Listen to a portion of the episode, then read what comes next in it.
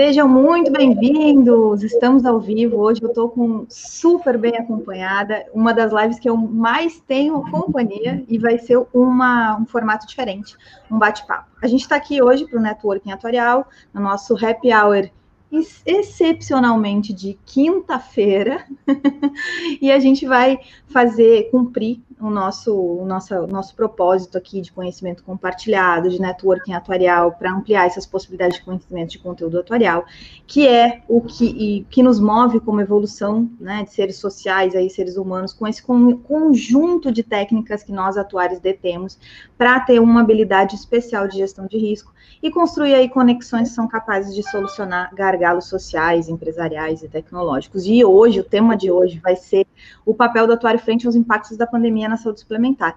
Eu queria fazer um destaque em especial, porque realmente o enfoque que a gente vai trazer hoje é um enfoque pensado em desenvolver um olhar diferenciado frente ao que a gente vê todo mundo falando sobre pandemia, em especial na saúde suplementar, porque quando a gente fala de que o Covid e todo o impacto da pandemia conjunta, conjunta teve no mundo afeta exames, consultas, mortalidades, a gente normalmente vê as análises de mortalidade.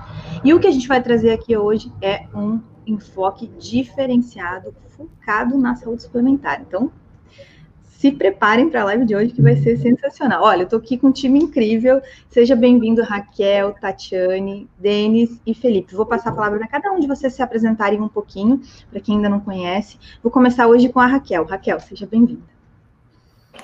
Obrigada, Maris, pelo convite. Sempre uma oportunidade ímpar de compartilhar ideias.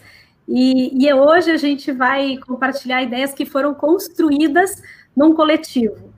É, é, Bom, depois vou ter a oportunidade de explicar melhor como é que a gente construiu esse conhecimento, juntando pessoas de pontas né, e de lados tão diferentes, é, agregando conhecimento de forma colaborativa. Bom, meu nome é Raquel Marimon, eu sou atuária há algum tempinho e sou diretora executiva da Funcional Health Tech na unidade de negócios Prospera, que é uma consultoria atuarial e regulatória especializada em planos de saúde. E sou diretora do IBA. Verdade. Então, eu vou respeitar a regra sugerida pelo Denis, de primeiro as damas. Então, Tatiane, por favor, te apresento. Perfeito. Obrigada, Maris. Primeiro, agradecer o convite. É um prazer estar aqui compartilhando um pouco do que a gente construiu no nosso documento. É, eu sou atuária também, sou sócia da Rodarte Nogueira, que é uma consultoria atuarial e atuo no mercado de saúde suplementar desde a minha origem de formação acadêmica. Meu primeiro estágio foi na área de saúde e a minha atuação profissional desde então é na área de saúde suplementar também. Então, eu espero conseguir enriquecer um pouco a nossa contribuição e aprender muito com vocês também. É um prazer. Obrigada. Muito bem. Denis, querido, seja bem-vindo. Deixa eu corrigir Muito uma obrigado. coisa que eu chamei a Tatiana de Tatiane e é Tatiana tá? Desculpa, querida. Vai tá, tudo bem. Certo. Então, primeiramente, obrigado pela oportunidade de participar dessa live aqui.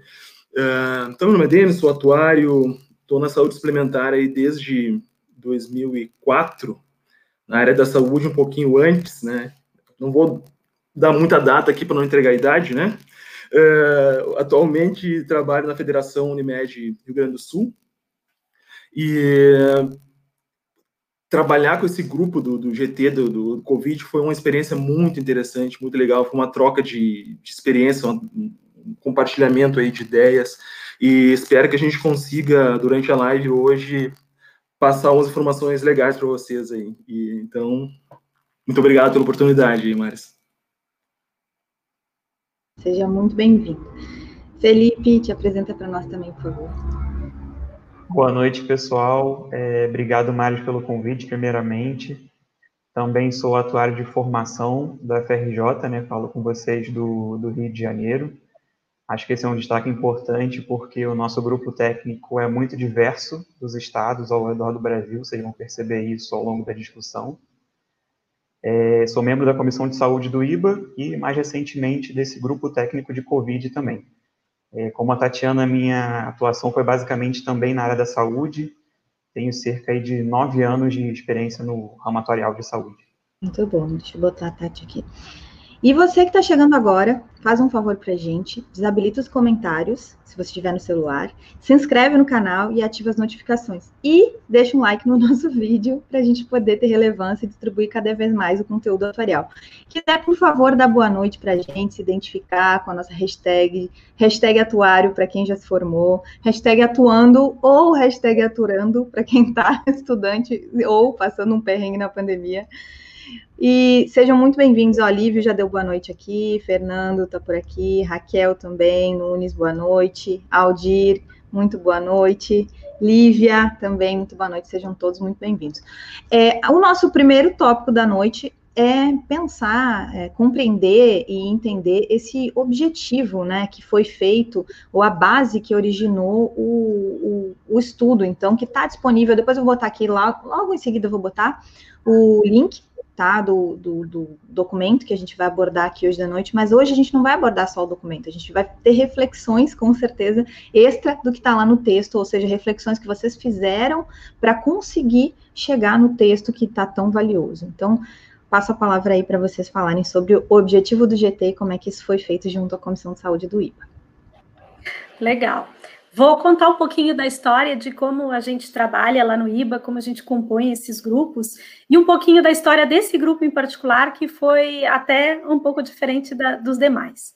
Então, o IBA se organiza através de comitês técnicos e grupos de trabalho. O comitê técnico ele tem por papel a discussão e a definição de pronunciamentos atuariais. Esse é o principal objetivo. Mas no final não é só isso que a gente faz é um grande encontro de atuários, de profissionais que estão no mesmo segmento. E nesse, nesse encontro a gente tem a oportunidade, de fato, de trocar figurinha, trocar experiências, fazer network, e tudo isso acontece nas nossas reuniões periódicas. A partir dessas discussões, nós definimos ali quais são as pautas relevantes, quais são os temas que merecem uma atenção diferenciada, criamos grupos de trabalho, e esses grupos de trabalho geralmente têm um objetivo específico, que é a produção científica de um documento, de uma análise, ou mesmo de uma proposição de pronunciamento atuarial. E aí, quando, quando tivemos nossa reunião de, de março, né, lembro ainda de eu estar chegando na reunião e, e, a gente faz as reuniões em, fazia, né, em vários polos, então eu, eu fico em São Paulo, então eu fui me reunir com os atuários que, que são de São Paulo, quando eu chego na empresa, mas tem certeza, Raquel, nós vamos manter essa reunião? Eu respondi umas cinco vezes aquele dia essa pergunta. É, e foi às vésperas da declaração de, de, pandemia, foi ali bem naquela semana. Eu disse, ah, tá marcada, as pessoas estão com a agenda reservada, nós vamos sim, tem muito assunto para discutir. E quando chegou na pauta a discussão Covid, ainda era uma coisa muito Uh, incipiente, essa é a verdade, ninguém tinha muita noção. Eu acho que isso aconteceu em todos os países, todos fomos surpreendidos com a dimensão dessa doença no mundo todo. E, e naquele momento a gente sabe, é um assunto, vai ter um momento para discutir, mas acho que não é agora. Foi essa nossa decisão. Olha só, isso era março e a gente estava entrando naquele turbilhão de furacão que logo, logo virou pandemia. É, em, em maio, quando tivemos a segunda reunião, o IBA tinha sido procurado por um atuário, por um IBA, por um membro, e esse membro nos procurou dizendo: Olha, o que, que o IBA está fazendo? Eu quero saber, eu tô, estou tô olhando os números aqui, estou gerando uns modelos, estou tentando entender esse comportamento, será que a gente pode conversar? E aí essa, essa procura caiu, caiu no meu colo, como eu digo, como diretora de saúde, e a partir da análise da proposta desse, desse MIBA, que foi o Vitor Francisco, é, eu disse, não, então você vem na nossa próxima reunião de, de comitê técnico, apresenta o que você está fazendo, estudando, olhando, é, compartilha, a gente discute lá o que, que vai fazer e como vai se manifestar enquanto instituto profissional. Dali começamos a nossa jornada, e foi uma jornada assim, ó, suadinha, que todo mundo se dedicou muito. Dali formamos um grupo de trabalho, o Felipe assumiu a liderança desse grupo de trabalho num determinado momento, e esse grupo teve uma troca muito intensa de informações, de vivências, de dia a dia, de dados, de estatísticas, enfim, esse grupo construiu de fato é, um, um, conhecimento e um conhecimento de forma colaborativa. É, eu costumo é, é, é dizer que a gente está nessa vida aqui é para ensinar e para aprender. Eu acho que colaboração é a, não só a palavra do momento, mas é a melhor ferramenta de aprendizado que a gente tem hoje em dia. E a gente está no, no, no, IBA, no comitê técnico, né, na comunidade atuarial, exercitando isso de uma forma assim muito intensa. A pandemia trouxe esse grande benefício para a gente, que é poder nos conectar, não importa de onde você está. E aqui, os quatro que estamos hoje aqui nesse grupo, somos cada um de um estado brasileiro diferente. É, nesse grupo tinha pessoas de outros estados, além desses quatro. Isso permitiu um, um conhecimento, uma riqueza assim da diversidade do momento de pandemia, do que está acontecendo aqui e ali, do impacto das decisões locais é, sobre os números. E a gente procurou refletir todo esse conhecimento, toda essa bagagem, junto com a nossa experiência em saúde suplementar, num documento elaborado e publicado pelo IBA. Então, hoje, Uh, o, o, a ideia é a gente explorar um pouco desses conceitos, ideias que estão nesse documento. É um documento extenso, assim, ele é descritivo, né? Então, é bom para quem quer ler, uh, é que ele é bem detalhadinho. Uh, mas hoje, então, em uma hora, você vai poder ter acesso a tudo isso, perguntar para a gente, interagir com a gente, por que, que a gente pensa desse jeito, por que, que colocamos dessa forma. E aí, eu queria convidar, então, o Denis para começar falando sobre esses números, né? A ANS até publicou, ela já publicou três boletins sobre Covid, e nesses boletins ela trouxe alguns dados estatísticos de sinistralidade, número de beneficiários, taxa de ocupação para aquelas operadoras que têm rede própria. De uma forma geral, no último boletim, a representatividade era de 74% dos beneficiários de planos de saúde. Então, assim, é uma amostra bem significativa. E aí o Denis vai contar um pouquinho para a gente sobre uma análise sobre esse cenário e como o atuário pode se posicionar diante desse tema. Perfeito. Uh, pegando teu, o gancho aí, né, Raquel, a questão da construção do documento, né, também a gente uh, queria construir alguma coisa que não fosse um mais do mesmo, assim, né, o que eu quero dizer com isso, que não, uh, que não fosse mais um, um, boletim cheio de números, né, porque a gente é bombardeado por um monte de informações aí, né, algumas reais, outras fake news, assim, né, então a gente queria construir alguma coisa diferente pensando no atuário, né, pensando naquele atuário de operadora de, de plano de saúde que está lá na frente do, do, seu computador e é questionado, e é perguntado, e é instigado a pensar diferente, né? E que papel que o IBA, né, como instituição, tem para ajudar esse, esse atuário, né? Então a gente foi construindo nesse sentido. E foi trocando ideias, né? E foi cada um pegando a sua, sua experiência, né? E um dos itens que a gente conversou bastante, né? Foi a questão do custo assistencial. Porque eh, lá no início da pandemia, né, ela começou cheia de incertezas, não que a gente tenha certezas hoje, né, a gente continua cheio de mais de perguntas do que de respostas, né, mas ela começou muito, muito, pegou todo mundo no contrapé, né? então a gente começou a adiar, adiar coisas, né, adiar a nossa vida, e a gente não sabia por quanto tempo ia adiar a nossa vida, né, então é, é uma semana de quarentena, aí passaram uma semana, não mais uma semana, mais 15 dias, né, e a nossa vida foi, foi, foi acontecendo dessa forma, né?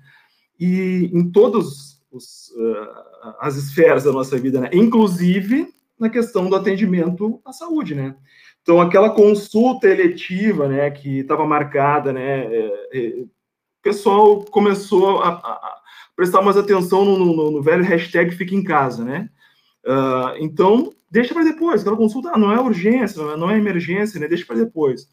Aconteceu com exame, aconteceu com terapia, aconteceu com internações, né? E, e lá em março, então, uh, a grande dúvida era o que, que vai acontecer com o custo assistencial. Até, inclusive, eu estava resgatando um e-mail meu uh, que eu recebi lá no dia 31 de março de uma, de uma operadora, de uma singular aqui no Rio Grande do Sul, perguntando Denis, o que que tu acha que vai acontecer até dezembro de, de, de 2020? Uh, quantos, quantos beneficiários tu acha que a gente vai perder? Quanto a nossa receita vai diminuir? Quanto o custo vai aumentar? E, então, assim, ó, uh, eram perguntas que no momento a gente não, não, não tinha subsídios para responder, né? E aconteceu com o custo, exatamente o contrário da pergunta dele. Ele achou que o custo iria aumentar e a gente percebeu que o custo começou a diminuir justamente por essa, por esse adiamento, né, por essa não realização de, de procedimentos. Coisa que a Receita, que não aconteceu com a Receita, porque uh, nesse momento quem tem plano de saúde e consegue manter seu plano quis continuar pagando. Uh, outra dúvida também que veio nesse próprio e-mail, né, que, me, que chegou para mim de questionamento: quanto tu acha que vai ser de inadimplência? E a gente tinha uma, uma expectativa que a inadimplência ia ser grande. E, na verdade, não foi tão grande quanto a gente achou que, que seria, né? Então, o que, o que, que aconteceu, né? Então, a receita, ela se manteve relativamente constante e o custo de março até agora diminuiu, diminuiu bastante. Quando a gente tem uma receita, um patamar e um custo, um patamar bem aquém, né? O que acontece? O resultado, né? O resultado fica bom. E em, em, várias singulares do Rio Grande do Sul, a gente viu que aconteceu isso, que o, o seu resultado do mês melhorou. Só que é uma, um, uma falsa ilusão, né? Não, é, é, porque a gente sabe que esse custo ele só, ele só está lá reprimido, né? Que de alguma forma ele vai acontecer. Vai acontecer 100%? Talvez não, porque quem tinha que, que ser atendido na urgência, na emergência, uh, esse passou, esse não volta mais, né? Mas uh, esse atendimento eletivo que foi só adiado, ele, ele vai acontecer. E vai acontecer com algumas uh, consequências que depois a gente vai, a gente vai comentar a respeito aqui né, na sequência, né? Uh, então, logo surgiu uma, uma grande preocupação. Se o resultado vai ser grande, a tributação também vai ser grande. E se a gente for bastante tributado em cima do resultado, uh, lá na frente a gente vai esse resultado ele, ele, ele vai voltar para os patamares normais, a gente não busca mais esse valor de, de, de tributação, e então a, a, operadora vai ser penalizada nesse. Vai, vai ter seu, seu, seu resultado penalizado na frente, né? Como a gente faz para resolver isso, né? Como é que faz para segurar resultado, né? Para não. Uh, para que o impacto seja menor. Então surgiu em alguns grupos de discussão uh, a possibilidade, a ideia, assim, se aventou a possibilidade de criar uma provisão nova. Aqui sabe a gente trabalha com a provisão para pandemia, uma provisão Covid, enfim, né? Uh, a ideia ela é bem interessante, mas só que o Covid não nos dá esse tempo para que a gente resolva isso de uma maneira uh, tranquila, né? Uh, porque uma provisão nova dentro da Agência Nacional de Saúde passa por um rito de aprovação, diferente das provisões que já existem hoje, tipo a provisão de eventos ocorridos não avisados, a PEONA, né, uh, remissão, enfim. E uh, tem a questão também do ativo garantidor.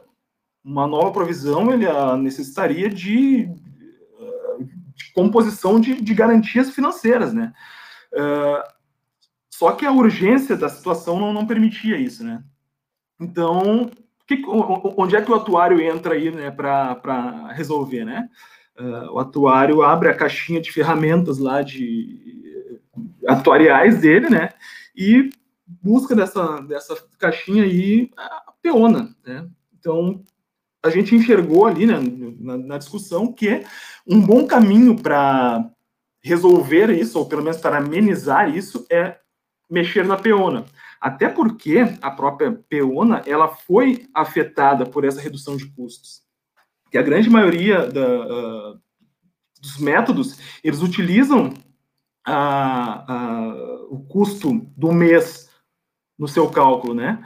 Então a peona também teve uma redução, assim, acompanhou a redução do custo, né? Então o, o, atuar, entra, o atuário entra aqui para ajustar as premissas, né? Uh, o atuário, o papel do atuário, pra, no caso dessa provisão, é trazer a provisão para níveis mais uh, realísticos. Né?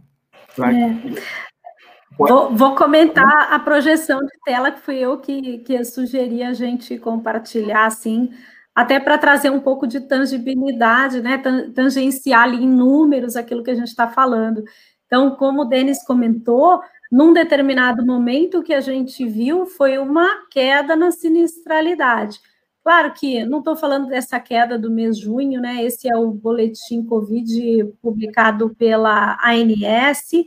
É, quando a gente olha mês junho, mês junho é porque eu ainda não tive todos os avisos, não é um mês cheio, né? Então tem que ter aquele, aquele descarte ali. Mas, de qualquer forma, quando a gente olha para os meses de fevereiro, março, abril, ali 76, 77% de sinistralidade, e a gente olha os números históricos das operadoras, que estão em torno de 83% de sinistralidade, então, de fato, está aí refletido em números o que o Denis está falando e que a gente vem acompanhando. E, Denis, Raquel, eu coloquei Obrigada. também no chat, a Tati buscou para a gente o link da ANS, que tem um boletim importante, né, o de julho, o mais recente.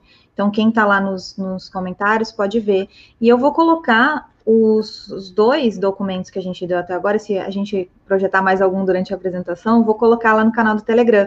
Então, junto com o link da live de hoje, eu coloco o documento do IBA, esse daqui da ANS, e os que a gente forem citando aqui, eu vou colocar todos eles para vocês terem acesso de forma organizada. Perfeito. Então, uh, cabe ao atuário aí, né, uh, entender né, o contexto, né, e ajustar, e ajustando as, as premissas aí, né, na, na medida em que esses números vão aparecendo, esses números vão acontecendo, né?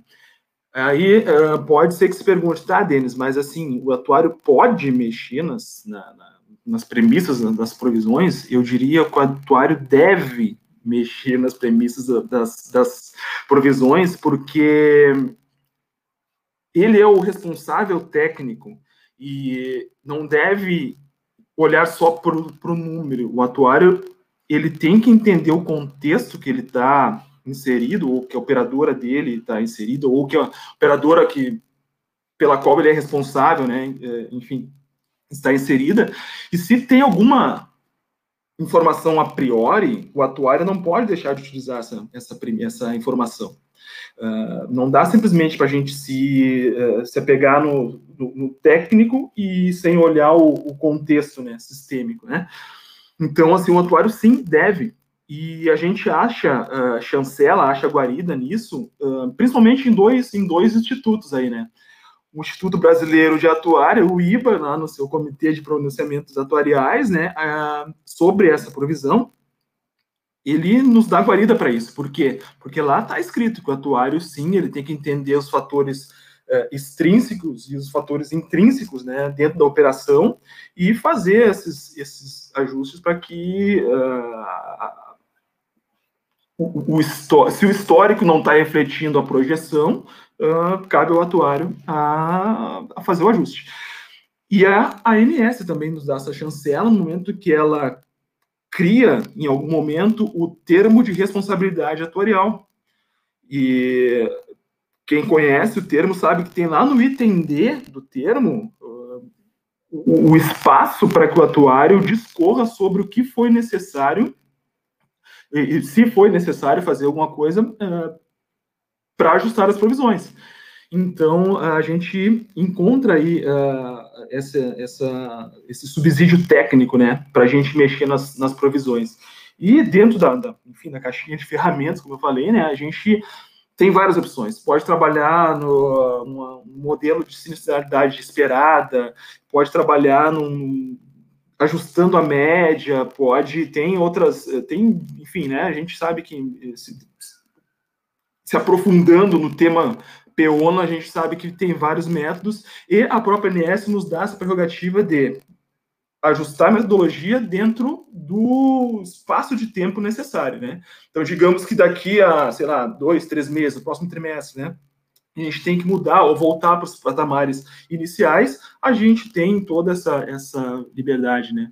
Uh, desde que fundamentado né, dentro do termo de responsabilidade atuarial. Então, isso a gente coloca nesse, nesse documento lá, né? E e, enfim, né, é a nossa, é a nossa orientação aí, né, o nosso...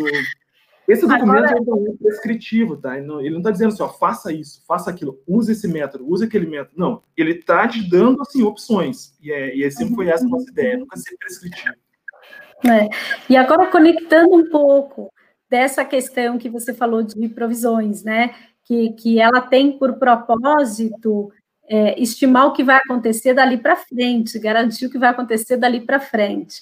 Como que isso fica? Aí eu vou direcionar um pouquinho para a Tatiana.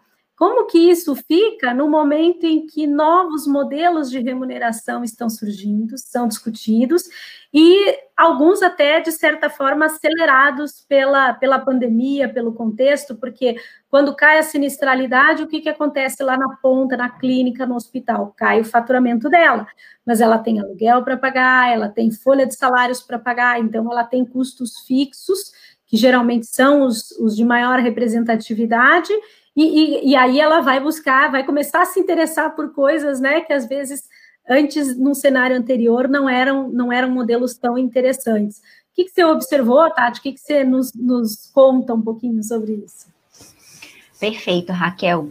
Como bem colocado pelo Denis, vamos dizer assim, no começo da pandemia, e até hoje a gente ainda tem um volume considerável de, de redução de utilização dos eventos efetivamente. Uh, então, o que, que isso significa? Uh, em função do, da, da, solicitação do isolamento social, a gente teve o cancelamento de cirurgias eletivas que estavam agendadas, então elas foram todas canceladas. A gente tem o receio das pessoas, como bem dito pelo Denis, de procurar o pronto atendimento. Então, antes a gente sentia um mal-estar, o que, que normalmente a gente fazia? A gente ia para o pronto-socorro para verificar se aquilo era alguma coisa mais séria ou não em função do receio do contágio, então a gente não procura mais o pronto-socorro. E vamos dizer assim, a fonte de receita dos hospitais e até das clínicas, vamos dizer assim, principalmente dos hospitais, foi o que a gente observou, que é muito a cirurgia eletiva e o atendimento via pronto-socorro, que o beneficiário entra para uma consulta e ele passa por um, uma série de procedimentos. E isso foi o que foi de imediato interrompido, vamos dizer assim. Então, o que, que a gente observou nos prestadores de serviço?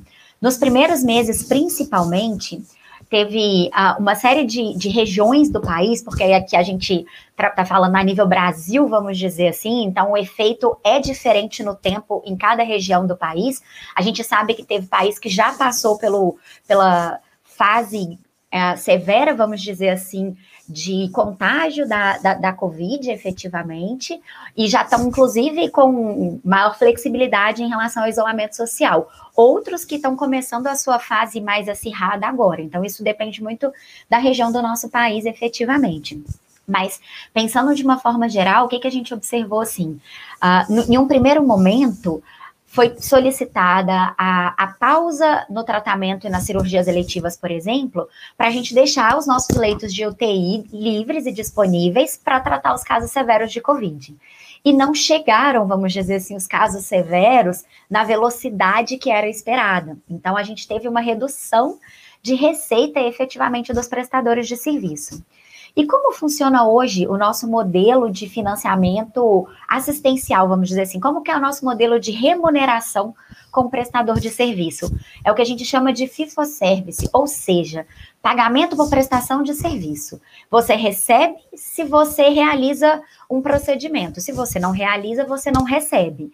Ele é um modelo de remuneração que há muito tempo o mercado busca, o mercado busca, na verdade, assim, a gente fala que existe uma necessidade de alteração do modelo de remuneração que existe hoje entre operadora e prestadores de serviço, porque a gente entende que se a gente continua nesse modelo, que você só recebe se você faz, e eu não estou te cobrando, por exemplo, uma qualidade desse atendimento, ou como isso tem sido, a gente está em um modelo consumista, né? Então, quanto mais você faz, mais você recebe, e é um modelo que tende a não ser solvente a, a longo prazo.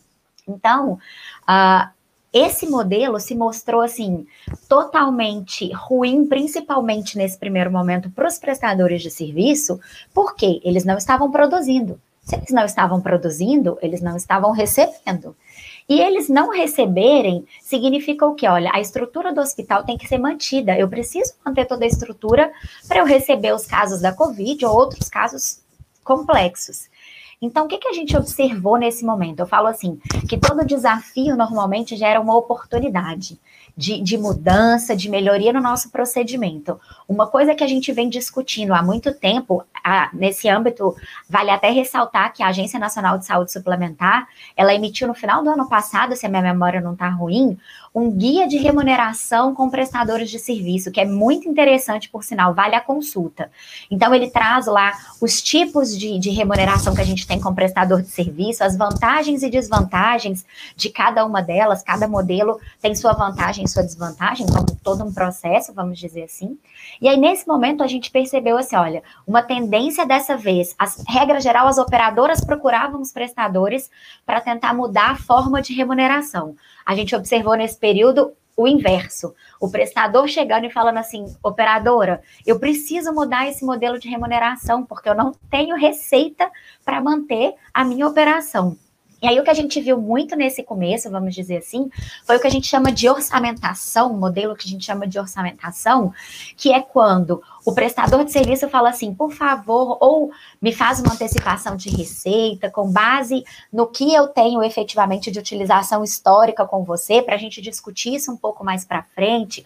Vamos conversar sobre o nosso, mode é, nosso modelo de remuneração, vamos entrar nesse mérito. Então, assim, o período da pandemia, é claro que nunca uma pandemia é uma coisa boa, obviamente a gente tem N riscos, mas nesse momento a gente conseguiu, até como operadora de plano de saúde, como prestador de serviço do mercado falar assim: opa, a gente precisa realmente rever o nosso modelo vigente, porque do jeito que ele está, isso é um problema futuro. E aí, quando a gente fala de mudança de remuneração, a gente tem uma série de possibilidades. A gente tem o que eu acho que é mais comum, que é mais falado, vamos dizer assim, no mercado, que é o captation, que seria a captação, efetivamente, que é aquele na qual eu garanto, eu como operadora de plano de saúde, eu garanto uma maior previsibilidade no meu orçamento, porque eu faço um pagamento para o meu prestador per capita, vamos dizer assim, independentemente da utilização do meu beneficiário, e aí, em contrapartida, se eu tenho uma utilização um pouco mais elevada, eu tenho garantida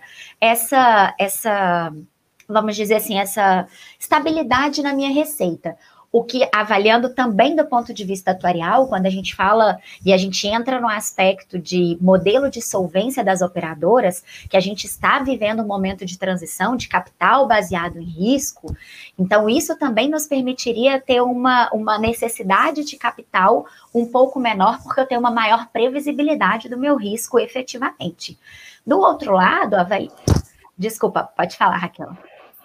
Não, eu ia aproveitar para te perguntar sobre provisões, né? Então, quando a gente muda modelo de remuneração, isso traz impacto nas provisões e que outros impactos regulatórios a Covid trouxe aí para o segmento? Isso traz impacto nas provisões. Então, assim, vou pegar o link também do Denis, mais uma vez falando da PEONA, que é a nossa provisão de eventos ocorridos e não avisados. Vamos pensar só assim, não vou nem entrar ainda no aspecto modelo de remuneração. O que, que a gente observou nesse período, vamos dizer assim, que é importante o atuário ficar bem atento também. É, em função dos prestadores de serviço estarem com uma demanda baixa, de principalmente aqueles que são de tratamentos é, eletivos, que são agendados, vamos dizer assim, eles ficaram sem receita. E normalmente a gente tinha um prazo entre a ocorrência do evento e o aviso, o reconhecimento desse evento efetivamente para a operadora de plano de saúde. E a gente sabe que a PEONA, como o próprio nome já diz, provisão de eventos ocorridos e não avisados, é justamente para eu estimar uh, o que eu tenho de despesa que já foi ocorrida, mas que eu ainda não conheço. E o que, que a gente observou nesse período de pandemia? Uh, a gente viu uma antecipação de conta dos prestadores de serviço. Então, antes a gente tinha um prazo de 30, 60 dias, depende muito da, da, sua negociação com o prestador, do volume de contas, mas a gente tinha um prazo maior entre a ocorrência do evento e o aviso dessa ocorrência dentro da operadora. A gente teve, nesse período de pandemia, em função da necessidade de receita mesmo, uma antecipação desse, de, dessa apresentação, vamos dizer assim, desse aviso deste evento. E aí é uma, uma, um sentimento né? Não é uma certeza de que isso, uma vez que você já conseguiu já conseguiu, vamos dizer assim, é, de, é, liberar suas contas que estavam represadas, provavelmente quando o nosso fluxo voltar ao normal, esse, essa conta vai continuar agora com um prazo menor entre a ocorrência e o aviso do evento dentro da operadora. E aí a gente tem que ficar atento como atuário na hora de fazer o cálculo da, da, da, provisão, que se eu considero um histórico, se a minha base de cálculo, por exemplo, considera 12, 24 meses, e a minha ideia da projeção ela é sempre prospectiva, eu estou pensando no que vai acontecer no futuro, eu preciso ajustar a minha base. Então, a gente tem todo esse modelo de diferença. Se eu falo em modelos de remuneração diferente do FIFO-Service, vamos dizer assim, eu também tenho uma mudança na estrutura da, da, da, da minha relação entre ocorrência e aviso, não é mais, eu não preciso mais esperar o aviso daquela conta médica, aviso que meu beneficiário realizou aquele procedimento, para efetivamente considerar isso dentro do cálculo da minha peona, por exemplo. Então a gente tem que ficar muito atento como atuário nessa, nessa mudança, nesses desafios e oportunidades que a gente tem, que é uma coisa que o mercado como um todo já busca, e que agora a gente viu isso como uma necessidade e não mais como eu vou negociar porque isso a longo prazo vai ser o futuro das operadoras. A gente tem essa diferença. E, pensa... e é muito verdade também, né, que a, a competência do evento com a data do pagamento de evento, quando eu mudo a lógica da estrutura de remuneração, ela acompanha. Então, numa orçamentação ou, ou mesmo numa, num capitation, a competência ela fica muito mais próxima da data da, do pagamento, e isso de fato traz um efeito direto, imediato para a operadora. E, e, é um desafio para o atuário simular esses cenários, porque a partir do momento que muda a relação contratual, ele precisa refletir a partir daquela data e ele não vai ter histórico, né? Ele vai ter histórico do modelo anterior, não tem histórico do modelo novo. Mas aí, como diz o Denis, a gente vai lá na nossa caixinha de ferramentas, né? Pega a ferramenta certa, ó, e aperta o parafuso. Exatamente isso. E aí, falando um pouquinho também sobre o impacto regulatório, vamos dizer assim, o que, que a gente viu com a pandemia? A ANS, ela tomou uma, uma série de, de, de decisões para tentar aliviar o mercado como um todo, vamos dizer assim. Então, por exemplo, a gente tinha de constituição obrigatória a partir de janeiro deste ano a peona SUS, que é a peona que é a provisão de eventos ocorridos não avisados, especificamente referente ao prestador SUS, e a provisão de insuficiência de contraprestações, que é a nossa PIC. Então, o que a ANS já fez em função da pandemia e do receio dos custos para as operadoras, efetivamente? Postergou o início da, da, da, obrigatoriedade de registro dessas provisões para janeiro de 2021. Em paralelo, a gente tem algumas expectativas no mercado, que como atuário a gente tem que tomar cuidado e, e acompanhar efetivamente, que é, por exemplo, o projeto de lei uh, ah, 1542, que é um projeto que foi já aprovado pelo Senado, mas ainda depende de aprovação da Câmara e da Presidência da República, que previa na sua origem o congelamento da aplicação de reajuste dos planos, seja o reajuste em função da data base de reajuste do plano, seja reajuste em função da mudança da faixa etária do nosso beneficiário. Então, assim, o projeto de lei, imaginando que ele sairia no formato que ele, que ele foi aprovado pelo Senado, vamos dizer assim, ele implica a, a, própria ANS regular o que fazer com o mercado depois disso. E aí vale ressaltar também que o IBA, no âmbito da Comissão de, de de saúde do IBA, efetivamente, da comissão técnica, do comitê técnico, fez um documento, manifestou a nossa preocupação em relação aos receios dessa perda de receita, como que isso seria regulado caso essa, essa, esse projeto de lei fosse aprovado. A gente enviou essas contribuições tanto para o nosso órgão regulador, que é a ANS, quanto para a Câmara dos Deputados, para a Presidência da República. Então, assim, existe alguns anseios, algumas expectativas, e que a gente tem que sempre ficar atento, porque isso pode refletir de forma direta no nosso dia a dia, efetivamente. Com certeza. Um, um outro efeito né, regulatório ali que trouxe impacto para as operadoras foi a ampliação de coberturas. Claro que uma doença nova quando ela demanda tratamentos que os planos já cobrem, esses tratamentos automaticamente vão estar cobertos. Mas quando ela traz com ela novos procedimentos ou novas descobertas até da medicina, da ciência, que ajudam, seja no apoio diagnóstico, seja no tratamento da doença, é, eles também entram nesse debate de inclusão de cobertura regulatória. E nós tivemos, né? Nós tivemos aqui uh, uh, no Brasil nesses últimos meses algumas coberturas sendo incluídas, principalmente na área de diagnóstico. Então, foi primeiro em março foi o RT-PCR, que é o exame que diagnostica a, a COVID, né? A partir da, da presença do vírus em secreção nasal.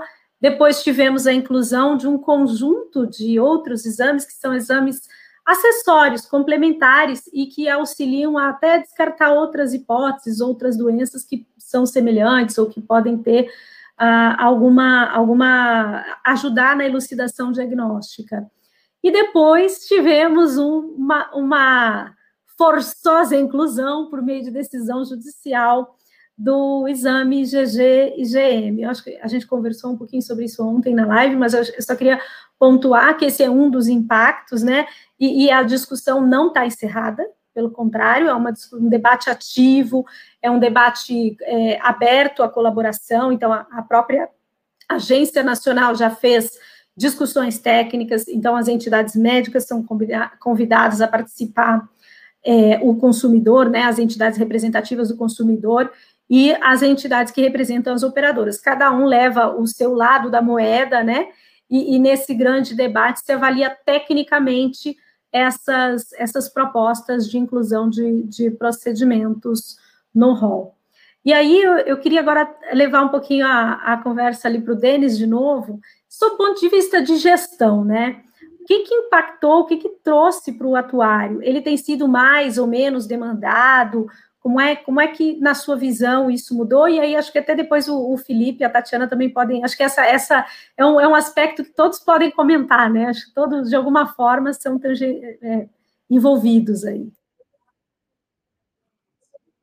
Sim, sim, com certeza. E até ouvindo a fala da, da Tati, né, uh, fico pensando assim, como as coisas elas estão interligadas, né? Então, assim, é, é lá o, o modelo de remuneração que impacta na provisão, que impacta no fluxo de caixa. Uh, então, assim, o, o, atuário ele tem que ter essa visão sistêmica, né? entender que essas coisas elas estão interligadas, né? elas estão interrelacionadas, né?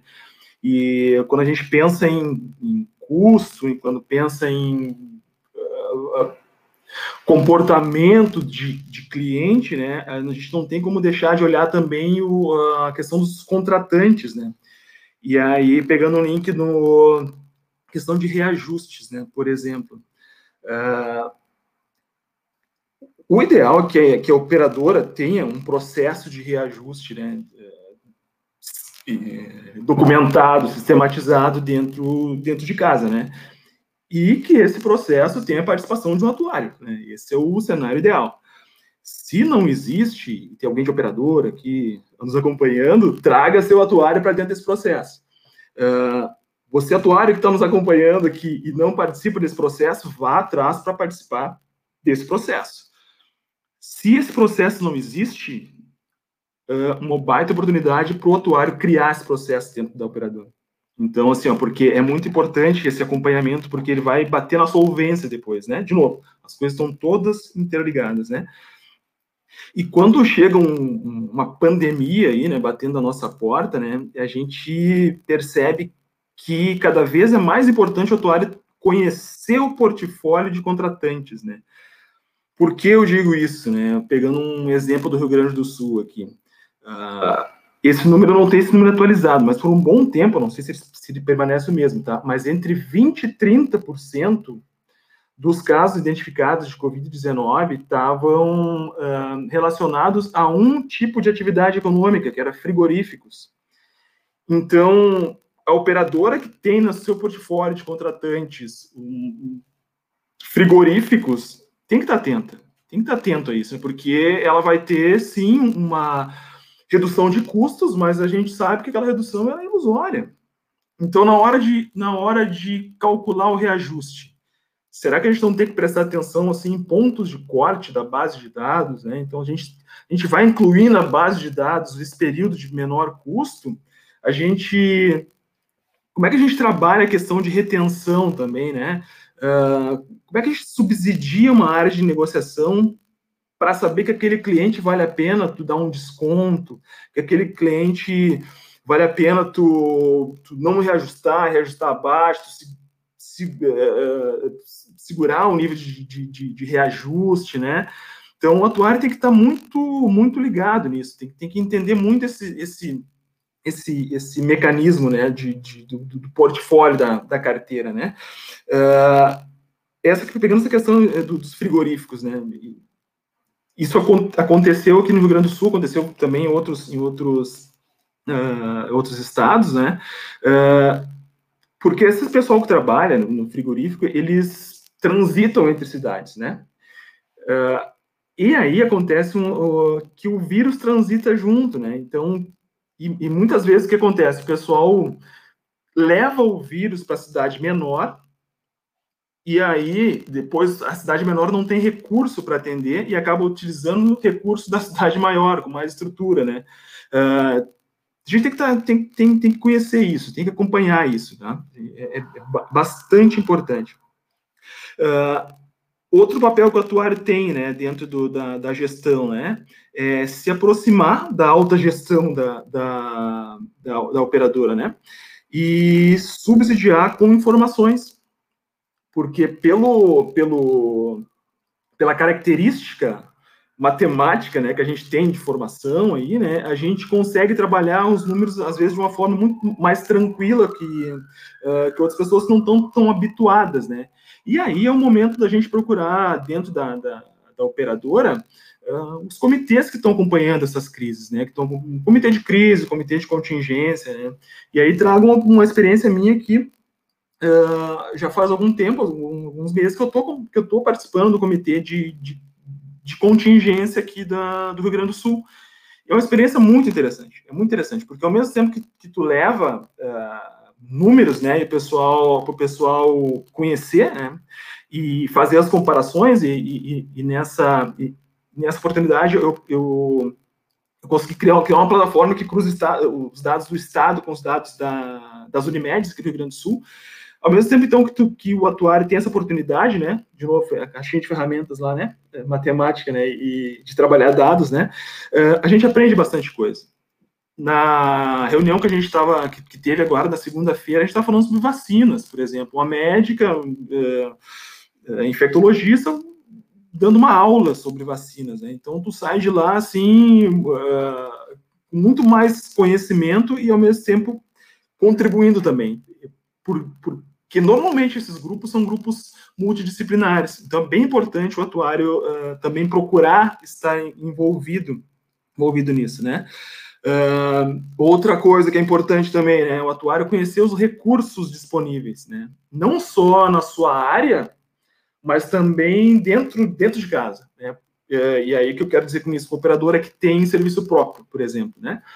Uh, se o operador tem um hospital, o atuário não tem que esperar a contabilização, né, para se familiarizar com os números. Não, vai lá no faturamento, conheça o que está acontecendo lá no, uh, no, hospital da sua operadora, conheça quantos casos de Covid tem, conheça quantos exames autorizados tem, uh, para poder ter algum nível de, de informação para projetar de alguma forma um pouco mais consistente, né, essa, essas coisas, né? Então, assim, a COVID, ela, ela, a gente aprendeu que ela tem uma, uma característica de que o paciente, ele, muitas vezes ele vai bem, tem uma piora, assim, súbita, né?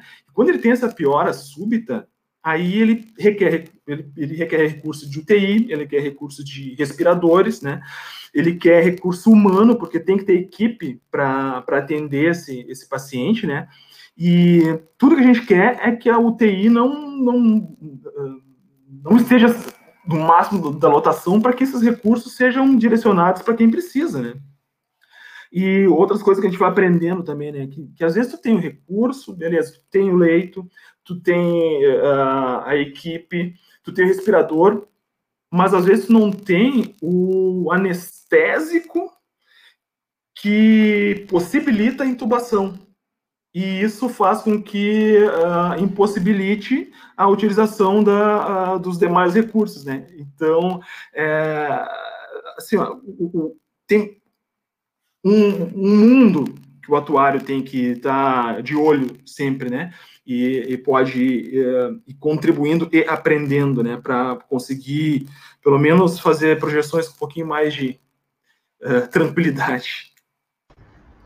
Denis, deixa eu colaborar com uma, uma, reflexão, assim, a gente tem visto isso em diversas áreas aqui no networking atuarial, isso é algo que a gente já pode fazer antes, né, já poderia fazer antes da pandemia, quando eu tenho uma operadora que tem um, um hospital, que possui dados de casa, dados de dentro da realidade do risco que ela assume, com a realidade de custos e gastos que ela escolhe, né, e isso está relacionado, então a gente já poderia está fazendo isso. É claro que a gente é, não, desmerece os nossos atuais cálculos, não é, não é isso, mas é cada vez a gente ter mais a, a, o acesso à especificidade do dado, a sensibilidade em relação à realidade, né? Entender que nós somos uma ciência social aplicada e o que, que significa isso é ir lá e enxergar o que, que é que está acontecendo, trazer isso, questionar alguns dados.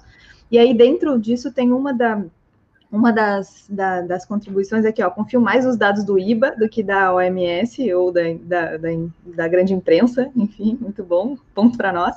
Mas outra que essa linha de entender o nosso nossa estrutura interna, o nosso, o nosso a, capacidade de assumir risco está ligado com um pouco da pergunta do que o Lívio fez aqui, ó, com a pandemia, a ANS, os nossos trabalhos, discussões com relação aos modelos próprios de, é, de capital baseado em risco, como é que ficou? Ele vai perguntar, não sei se vocês vão abordar é, mais adiante, mas eu percebo de, de, de antemão já que a, se a gente aumentar o conhecimento interno dos nossos riscos, também aumenta a nossa capacidade de modelar capital é, de trazer modelos que fazem, se aproximam mais ainda a parte de modelo interno, né? E aí é, é um, abre-se mais um mundo de oportunidade. Eu tenho o atuário lá cuidando da precificação, da re, reorganização desses preços, mas eu vou ter dois, às vezes três atuários capazes de fazer esse cálculo do modelo interno.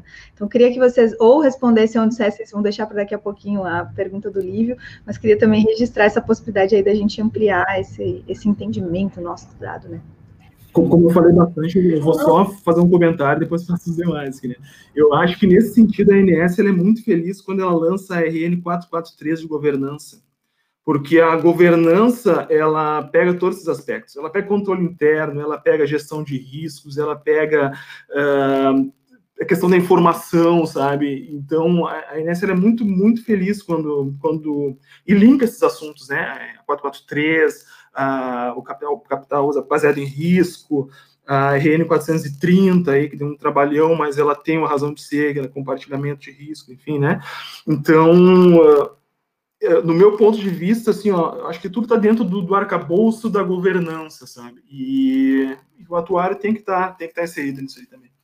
Passo a palavra para os demais, eu já falei bastante.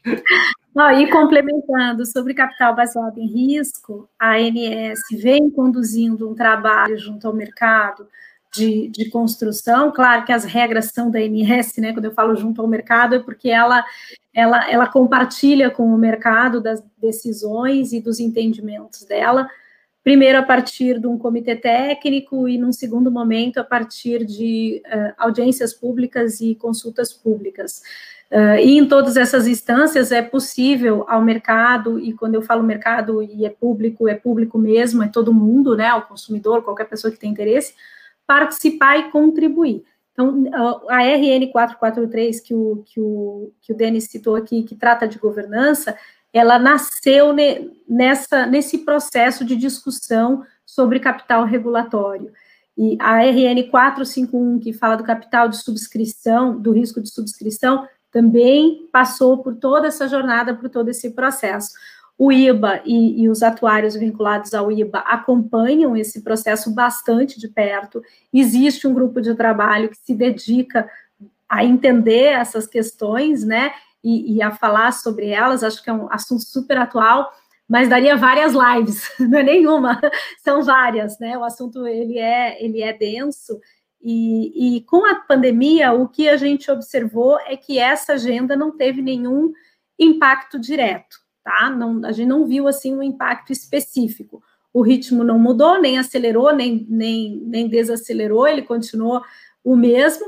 A diferença é que agora as reuniões, quando elas acontecem, elas são por meio virtual. Né? Então, de uma forma geral, a discussão continua, esse, essas regras de capital regulatório estão em construção, Lívio, e acredito que, que teremos novidades ainda esse ano, né? Até porque eu sou otimista, eu sempre acredito nas primeiras promessas ali que a gente faz. Agora, eu queria deixar o. Oi, pode falar. Desculpa, posso só fazer um comentário? É, eu acho, é, até, assim, uma parte que, que envolve diretamente o IVA, vamos dizer assim. O Lívio até pergunta também em relação ao desenvolvimento de modelo próprio de cálculo de capital baseado em risco.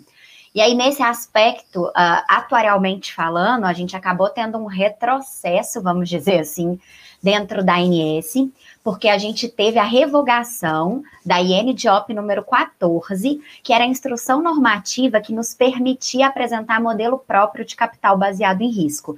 É verdade que a resolução estava vigente, salvo engano, desde 2007, e até o momento não tinha nenhuma operadora com modelo próprio aprovado, mas já existiam alguns pedidos de avaliação de modelo próprio junto à INS, pelo menos dois é o que eu tenho conhecimento. Se vocês quiserem até falar mais sobre isso, tá tudo bem. Mas no processo de aprovação, vamos dizer assim, da resolução, que está em, em, transição, o nosso modelo de solvência 1 para o modelo de solvência 2, que é o capital baseado em risco, mas definido pelo modelo da ANS, a gente te, teve esse esse retrocesso com uma promessa de que a INS talvez vai revisitar isso e nos permitir. Mas hoje a gente não pode apresentar modelo próprio de capital baseado em risco. Hoje está tá revogada a resolução. Não, Ai, desculpa, é, eu só é queria complementar. Mas é que tem, tem, muita, muito detalhe é. para ser explorado, né? Tem um porquê de ter sido revogada, enfim.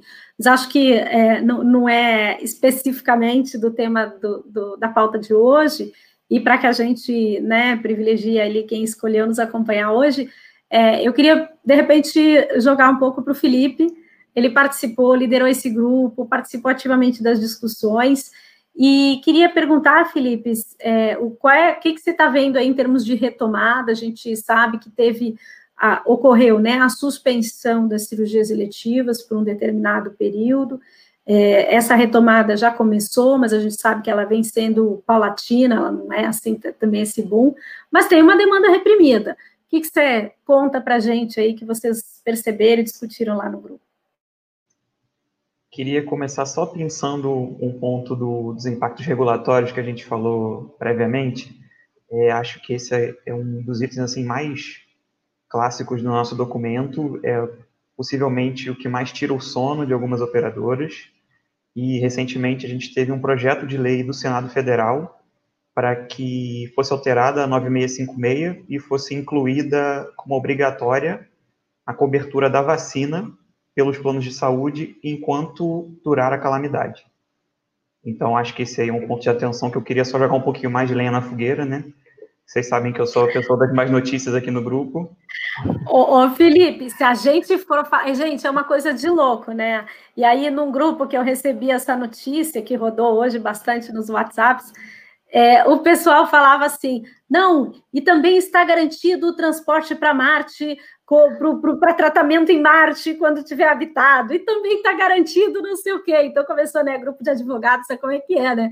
Todo mundo pé da vida como garantir uma coisa que não existe, que não se sabe qual é a eficácia, que é, é, é, assim, é claro que é o que a gente quer, né? A gente quer garantir que ninguém mais vai ficar doente, claro que a gente quer ver as pessoas com saúde, uh, é isso que a gente quer para a humanidade, e claro. Mas, gente, é uma relação de consumo e ela é privada, existe um contrato que regula essa relação. Né? Você é, é o equivalente a você ir numa loja para comprar um fogão, e aí quando entrega um fogão na sua casa, diz, não, não, não, peraí, eu comprei uma cozinha, eu quero uma cozinha inteira, afinal de contas, fogão faz parte da cozinha, você me vendeu um fogão, você tem que me dar geladeira, tem que me dar todos os eletrodomésticos, é quase isso, gente. É, é, essa é a lógica da proposição, né? Não dá para não se indignar, pelo menos quem quem está nesse segmento e trabalha com isso, não dá para não se indignar. Desculpa ter desvirtuado aqui, a gente estava indo para para a retomada das eletivas. É, acho que. Ô, Felipe, Pode falar. Deixa eu desvirtuar um pouquinho mais. Tem mais uns comentários importantes aqui, mas o que a gente faz de vez em quando é eleger uma hashtag em cada uma das lives para a gente poder postar e, e, e, e aumentar e aumentar o alcance desse conteúdo. Então a gente vai botar a hashtag tratamento do Covid em Marte. Piada interna. Eu achei a melhor, tá? Eu vou botar aqui na tela. Então faz um print dessa tela aqui, aí depois posta ou no LinkedIn ou no Instagram, o que quiser, e nos marca, se quiser, se não quiser, nos marca, mas vamos fazer essa piada interna aí, porque realmente tem umas coisas absurdas acontecendo. Mas vai lá, vamos retomar os atendimentos seletivos não realizados. É, aí voltando aqui para a história do, do, nosso grupo, né, a gente se reunia assim semanalmente, por vezes mais de uma vez por semana, e a gente conversava assim, é, o que, que estão cobrando dos atuários nas operadoras de vocês? Como vocês estão presenciando é, as exigências que têm? Que projeções que pedem para os atuários fazerem durante esse, essa pandemia, né? E a primeira pergunta era sempre, como vai ser a retomada dos atendimentos? É, como vai se dar essa demanda reprimida? Como a gente pro, pode projetar isso nos custos que ainda vão chegar, né? Acho que essa foi a pergunta mais frequente para os atuários. É, então, a gente tem uma importância enorme de como avaliar essa curva de retorno. A gente tem diversos artigos que explicam para a gente. Vão ter procedimentos que vão, que vão voltar, né? Que realmente foram só postergados, e vão ter procedimentos que de fato foram cancelados, nunca vão acontecer. É, é, esperado que, por exemplo, que uma cirurgia de catarata que não tenha acontecido causa do distanciamento social aconteça muito em breve, porque é uma, uma, é uma, um procedimento necessário, né? Mas um exame de imagem, por exemplo, é uma coisa que pode nunca vir a acontecer, ele simplesmente foi cancelado. E como estimar né, nas projeções quantos procedimentos vão ser feitos e quantos não vão? a gente não consegue cravar um número, mas a gente pode dizer que nos artigos que têm sido publicados, de 55% a 85%, é um, um range um pouquinho alto, dos procedimentos voltariam. É, outras coisas que a gente pode falar dessa retomada, o ANS publicou esse boletim, né, que a Raquel já até pontuou muito bem aqui, durante a nossa live, e existe uma evolução das autorizações emitidas, né, para algumas operadoras que constam na base. Em abril, houve uma queda de 73%, mas se a gente vai para junho, os dados mostram uma queda só de 26%. Então, alguma retomada já está acontecendo, né? É, acho que a gente tem até algumas observações de coisas que voltaram antes e coisas que ainda vão voltar. A gente pode relatar também algumas alterações de comportamento, né? Acho que a telemedicina veio para ficar, apesar de não, a gente sabe que ainda tem algumas questões de regulamentação, mas é, alguns procedimentos que seriam feitos como consultas, por exemplo, podem não ser mais necessários justamente porque existiu a telemedicina e ela permitiu que, coisa, que alguns procedimentos já ocorressem. E a literatura também menciona muito um care avoidance, que as pessoas passam a ter um pouco de receio, um pouco de medo de ir a clínicas, hospitais, é, é, por tudo isso que aconteceu, por todo esse momento de pandemia. Então, talvez elas passem a não utilizar tanto um pronto-socorro, é, se não for realmente uma grande emergência. Né? Não vai um pronto-socorro só para uma consulta natural. E acho que o mais importante também para a gente projetar essa curva de retorno dos, dos procedimentos é saber qual é o perfil da carteira que a gente está avaliando, né? Em que região a nossa operadora está presente? É, será que eu vou ter uma nova onda de casos? Se é que a primeira terminou? É, como é que está é tá acontecendo a reabertura nos lugares em que eu estou atuando, né? Então isso vai ser vai ser muito específico para diferentes regiões do Brasil. A gente sabe que tem vários países dentro do nosso Brasil e é necessário analisar especificamente cada, é, cada momento, cada ocasião, cada região e como está sendo a evolução dos casos nela também, para ver como a gente vai projetar essa retomada. Muito bom, Felipe. É, Tati, que, que outros impactos você imagina que são esperados aí que essa pandemia trouxe para as operadoras e aí que os atuários vão se deparar com eles? Raquel, pensando assim em um futuro, um futuro não tão distante assim, eu, a, a gente vê alguns impactos, principalmente nos tratamentos, por exemplo, oncológicos e nos doentes crônicos.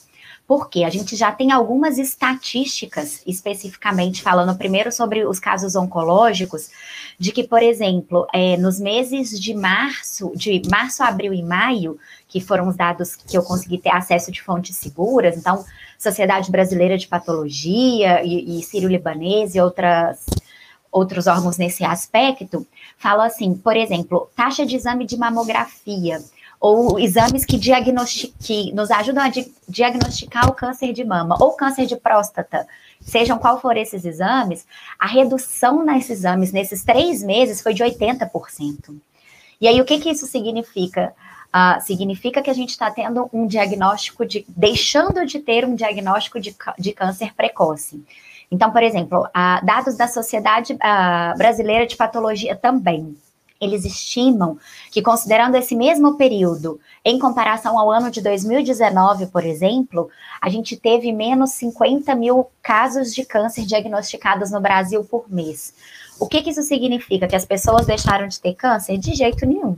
Significa que essas doenças estão aí e não estão sendo diagnosticadas, muito provavelmente em um estágio inicial. E aí tem um outro dado que o atuário precisa ficar muito atento, e aí isso é um estudo que, eu, que a gente teve acesso dentro do grupo, que foi desenvolvido pela Unimed BH, inclusive, que fala assim: uh, quando você tem um tratamento oncológico e que ele está sendo realizado uh, estágio inicial da doença, ou seja, você conseguiu diagnosticar isso falando, vamos dizer assim, atuariamente, sem pensar no lado humano que quando você tem um, uma, uma patologia diagnosticada em estágio inicial, o seu conforto e a sua qualidade de vida na, na, na sua cura, ela, ela, é muito melhor. Então, estou pensando a princípio só atuarialmente falando em números. Quando diagnosticado no, na, no estágio inicial, ele custa X. E quando ele já está diagnosticado em um estágio um pouco mais avançado, estágio 2, 3, que é o que a gente costuma usar de terminologia para câncer, por exemplo, ele já custa de 5 a 7x. Então, pensando no aspecto operadora, a gente tem que tomar muito cuidado no aspecto assim, eu estou sim tendo uma demanda reprimida e concordo com vocês quando a gente fala assim, tem demanda reprimida que não vai ser executada. Por exemplo, o mal-estar do pronto-socorro, aquele exame de imagem naquele momento.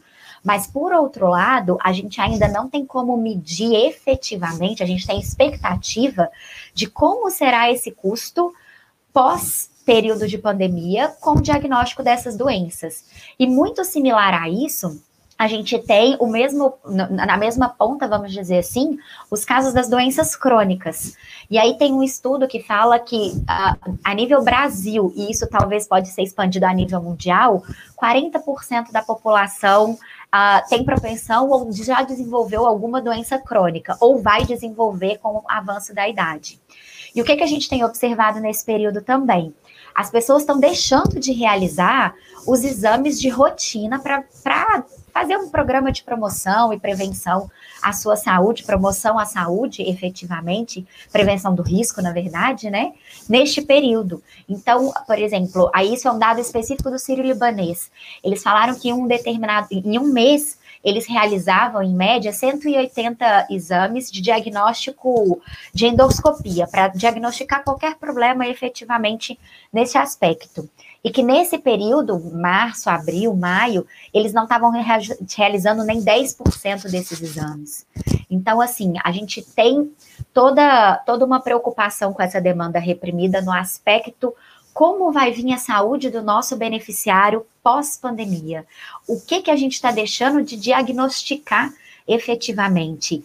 E o que esse retardo no diagnóstico vai trazer de impacto nos custos assistenciais para as operadoras de plano de saúde, e sem, sem pensar também, claro, no, no aspecto uh, humano, no aspecto qualidade de vida desse, desse nosso, desse, da, da sociedade, desse paciente que já está com essa doença incubada, ele ainda não descobriu. Então, esse é um ponto que é importante o atuário ficar atento e cabe a gente sempre atuar junto com a gestão ali e falar assim: olha, cuidado, isso não é só uma economia neste período de pandemia. Essa, essa, essa despesa menor que está chegando, ela tem um risco muito elevado. Então, vamos tomar cuidado com a utilização desse recurso, como que isso tem que ser desenvolvido, como que isso tem que ser tratado.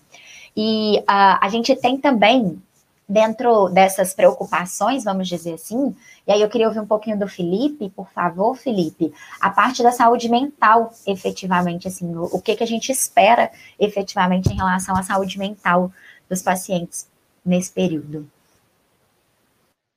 Eu achei esses pontos que você levantou importantíssimos, né? Porque geralmente a gente tem na nossa cabeça, olha, tivemos a redução de custos por decorrência do isolamento social, Vamos ter um aumento de custos porque internações de Covid são mais caras, são mais extensas, né? Então, temos aí um net, de repente. Só que isso não é tudo. A gente tem essas surpresinhas também, né? É, temos tratamentos oncológicos e doenças crônicas, que você já citou. Vamos ter, muito provavelmente, a longo prazo, um aumento nos custos com saúde mental. É, a gente pode citar, por exemplo, nossos profissionais da saúde da linha de frente vão ser muito atingidos nesse ponto é uma preocupação grande é, até internacional, né, até dos países que já saíram um pouquinho dessa situação, como lidar com os profissionais de saúde que passaram por esse momento é, muito difícil. É, tem diversos artigos que já pontuam que deve haver sim um aumento nos custos relacionados à saúde mental, e aí a gente pode pontuar ansiedade, depressão, estresse por conta do sofrimento, até por conta do isolamento social, pessoas que é, ficam mais sozinhas, abuso de substâncias, drogas, são, seriam todos exemplos né, de possíveis tratamentos que teriam mais frequência no futuro. E ainda também os impactos econômicos que geram insegurança em muitas pessoas, né? Acho que isso não pode deixar de ser citado.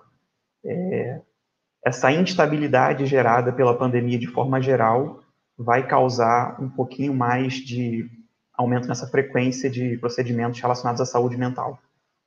É, e aí eu devolvo uma provocação para vocês. Será que a telemedicina não pode ser um pouquinho de uma solução para melhorar esse ponto, né? Que também conecte não só consultas com médicos, especialidades, mas também um pouquinho de saúde mental?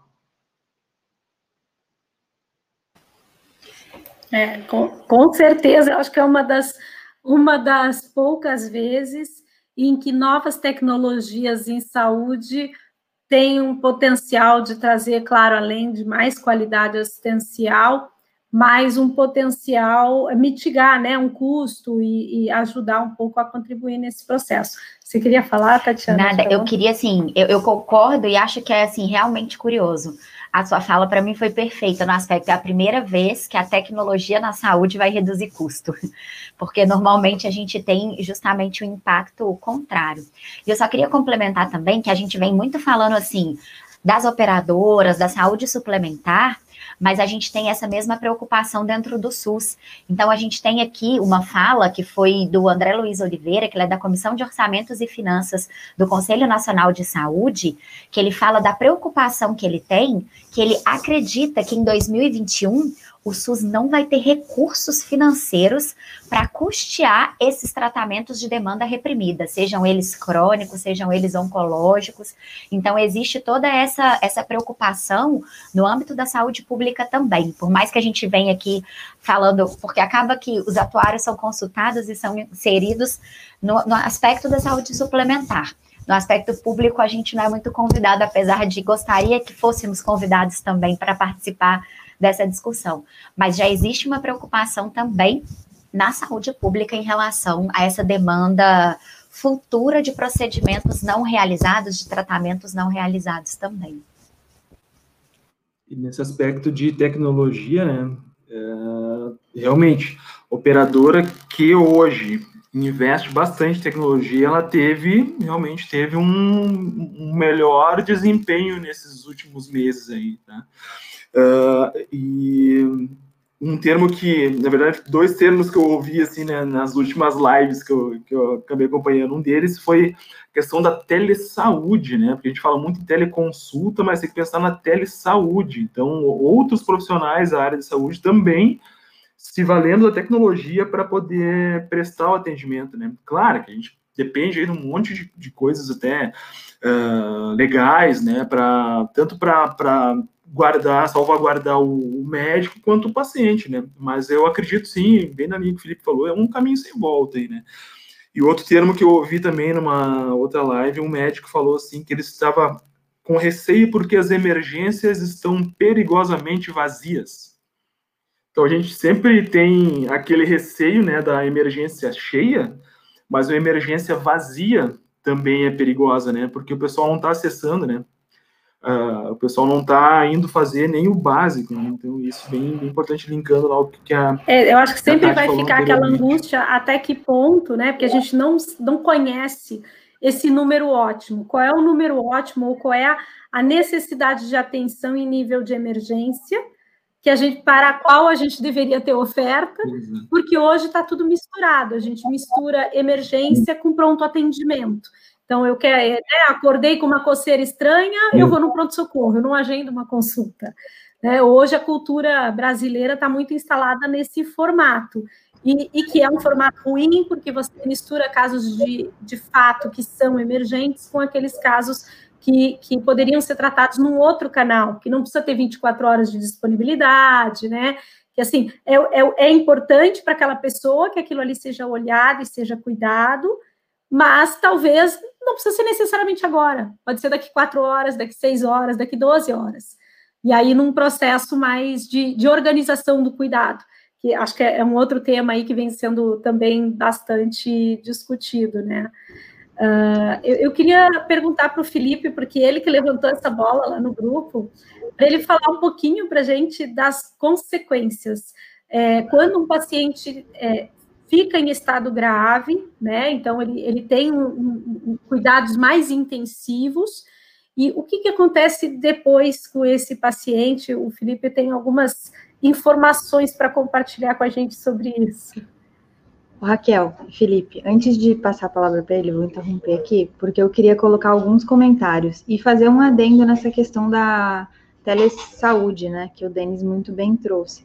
Na nutrição, que aí é a área que eu conheço, porque acabei me formando também, e tenho muitas amigas, né, dessa da época da faculdade que passaram agora, era até a pandemia, era expressamente proibido consulta pelo Conselho é, Regional de Nutrição e Nacional, enfim, todos, expressamente proibido consulta online, por causa da, dos movimentos que existem em redes sociais e, e de toda a, a dificuldade também de, de manter a qualidade na prestação de serviço, né? E, e aí a nutrição, assim como fisioterapia e educação física, se viram é, num, num, num, caos, né? Porque o profissional, muitos desses profissionais eles não são, não tem, não tem regulamentação, um pouquinho diferente da área da saúde do médico, digamos assim, da área médica, né? Onde existe um contrato, uma remuneração mai, maior e tal. Então houve uma movimentação bem interessante para a movimentação em direção à telesaúde, né? Tanto por parte de quem usufrui desse serviço, quanto por parte de quem presta esse serviço, né? Embora a gente nos planos de saúde muitas vezes não seja um, um impacto tão grande nos nossos custos, né? Porque é um serviço oferecido, oferecido à margem, com um profissional mais barato e tudo mais, então acaba que a gente atuarialmente não vai entrar né, nesse adendo. Mas aí, para conhecer a realidade, e para entender a discussão que está por trás, é importante a gente saber disso.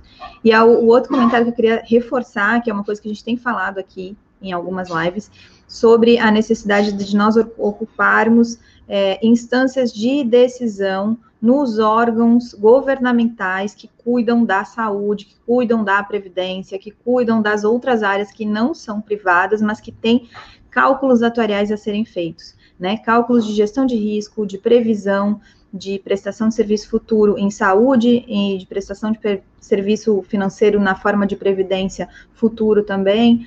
É, então, são é, ferramentas que a gente detém e que a gente se aprofunda e que de fato a gente ainda não ocupa. A gente viu aí a reforma da Previdência sem um ator participando, mas é, o, o, em especial aí o que foi trazido é o SUS. A questão do SUS é que para um, plano de tomada de decisão em relação à gestão de risco que tem que ser feito no SUS, me faz total sentido que deveria ser obrigatório eu ter um atuário assinando lá. A gente não chegou ainda, a gente não tem que esperar convite, a gente tem que botar a nossa cara dizendo que, ó, quero, quem é que é que eu posso entrar em contato, enfim, quem a gente tiver, né, quem nós tivermos, ou para indicar alguém, não sei qual é o movimento, eu prefiro que a gente chame para a gente esse, esse movimento aí para reforçar.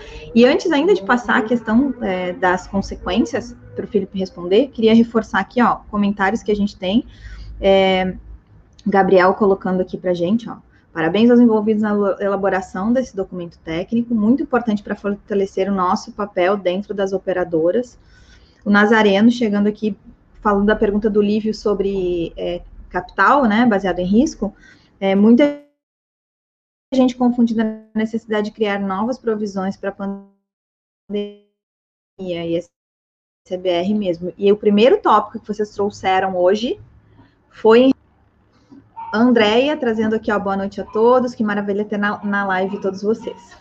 Vou passar a palavra aí para o Felipe. Voltei aqui com algumas outras mais notícias, né? É, acho que a maior certeza que a gente tem sobre a Covid é que a gente tem muitas incertezas. Então, nesse momento, enquanto a gente está falando, a pessoa que teve um caso severo de Covid não tem nem um ano depois do fim do tratamento dela. Então, é muito difícil a gente afirmar qualquer coisa. É, o que a gente pode ir pesquisando são os estudos que têm saído regularmente e eles já apresentam algumas complicações com possibilidade de é, sequelas a longo prazo, né? Que seriam essas, essas complicações? A gente já teve danos nos pulmões, por ser um, uma, um vírus que ataca o sistema respiratório, seria uma coisa mais esperada, mas também já vimos danos cardiovasculares e até neurológicos. Já tivemos estudos de danos nos rins, que os pacientes precisaram continuar em diálise por um período após a saída da internação, né? É, outras coisas que a gente poderia citar são também assistência fisioterápica, é, talvez pacientes que tenham esses danos ou sequelas a longo prazo precisem fazer com mais frequência um ultrassom, uma tomografia, é, por ser também uma internação muito extensa, provavelmente haverá casos de estresse pós-traumático, é uma coisa muito invasiva, ventilação mecânica, é, então, acho que é uma frase importante é que não acaba quando o paciente de caso severo, por exemplo, sai do hospital. Ainda vai ter um longo caminho ali a percorrer, né? É um vírus um pouco ingrato e é esperado, inclusive, um aumento na morbidade, que alguns cientistas já estão chamando de síndrome pós-Covid. Então, a gente precisa ficar atento, porque isso também vai ter impacto direto na nossa vida, né, quanto nos custos dos nossos planos de saúde também. E até com possíveis efeitos em, em, seguro de vida, né? Ontem o Ronald falou um pouquinho sobre isso também, em, como pode ser que a própria subscrição de risco de vida venha a sofrer impactos em de todas as características. Muitas delas, como você falou, Felipe, a gente não conhece, não tem nem como medir. Então, como é importante é, construção de comunidade atuarial, né? Eu, eu, cara, eu sou apaixonada por essa possibilidade que o IBA dá para gente, porque eu não teria pensado nisso e em um monte de outras coisas que foi dito aqui sozinha. Quer dizer, ter com quem trocar ideias, ter com quem tá ouvindo um aspecto que alguém está olhando que você não viu e, e trazer para a mesa aquilo que você já viu, aquilo que você está acompanhando faz faz toda a diferença no, no seu desempenho profissional, não há a menor dúvida, né? É, é, eu tô, eu tô escalada aqui para falar um pouco de estatísticas, mas eu quero deixar super aberto para todo mundo contribuir. Uh, eu, eu, participei particularmente assim de um estudo que, que acompanha as curvas, né?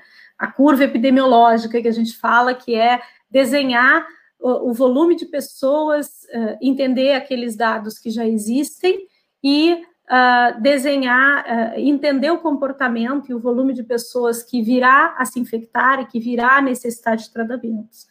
É, um ponto que eu gosto sempre de reforçar, né, e até é o motivo do porquê eu e, e, e o grupo que trabalhou comigo se dedicou a entender esses comportamentos e essas projeções, é porque essa é a base. Como é que eu vou saber quanto que custou essa doença nova para um plano de saúde e até estimar se isso se repete ano que vem ou não? Se eu não sei nem quantas pessoas vão ser infectadas ou, ou vão precisar de tratamento, qual é a taxa de pessoas que se internam ou não, ou, ou que tem é, é, uma condição grave para ser tratada. Então, entender essa curva e entender todos os, os, os, efeitos que vêm dela, né, os efeitos que vêm de entender o volume de pessoas, é parte do nosso exercício. E o principal aprendizado que eu tive nessa jornada, e que eu acho que vale a pena compartilhar aqui, é que não existe um Brasil só. Né? A gente tem diferentes regiões com diferentes realidades, é, com diferentes comportamentos humanos, com diferentes etnias, né? Então, o Brasil é muito diversificado e, e essa, todas essas características trazem um efeito importante no comportamento da doença. Tem um outro lado que é o custo do tratamento da doença. Claro que cada operadora tem que olhar para o seu próprio umbigo e entender qual é o seu custo, sem dúvida nenhuma. Mas entender, ter uma relação mercadológica sempre ajuda muito até sob o ponto de vista de gestão, para entender se aquela operadora está fazendo uma boa gestão dos seus custos, se tem oportunidade para otimizar esses custos ou não.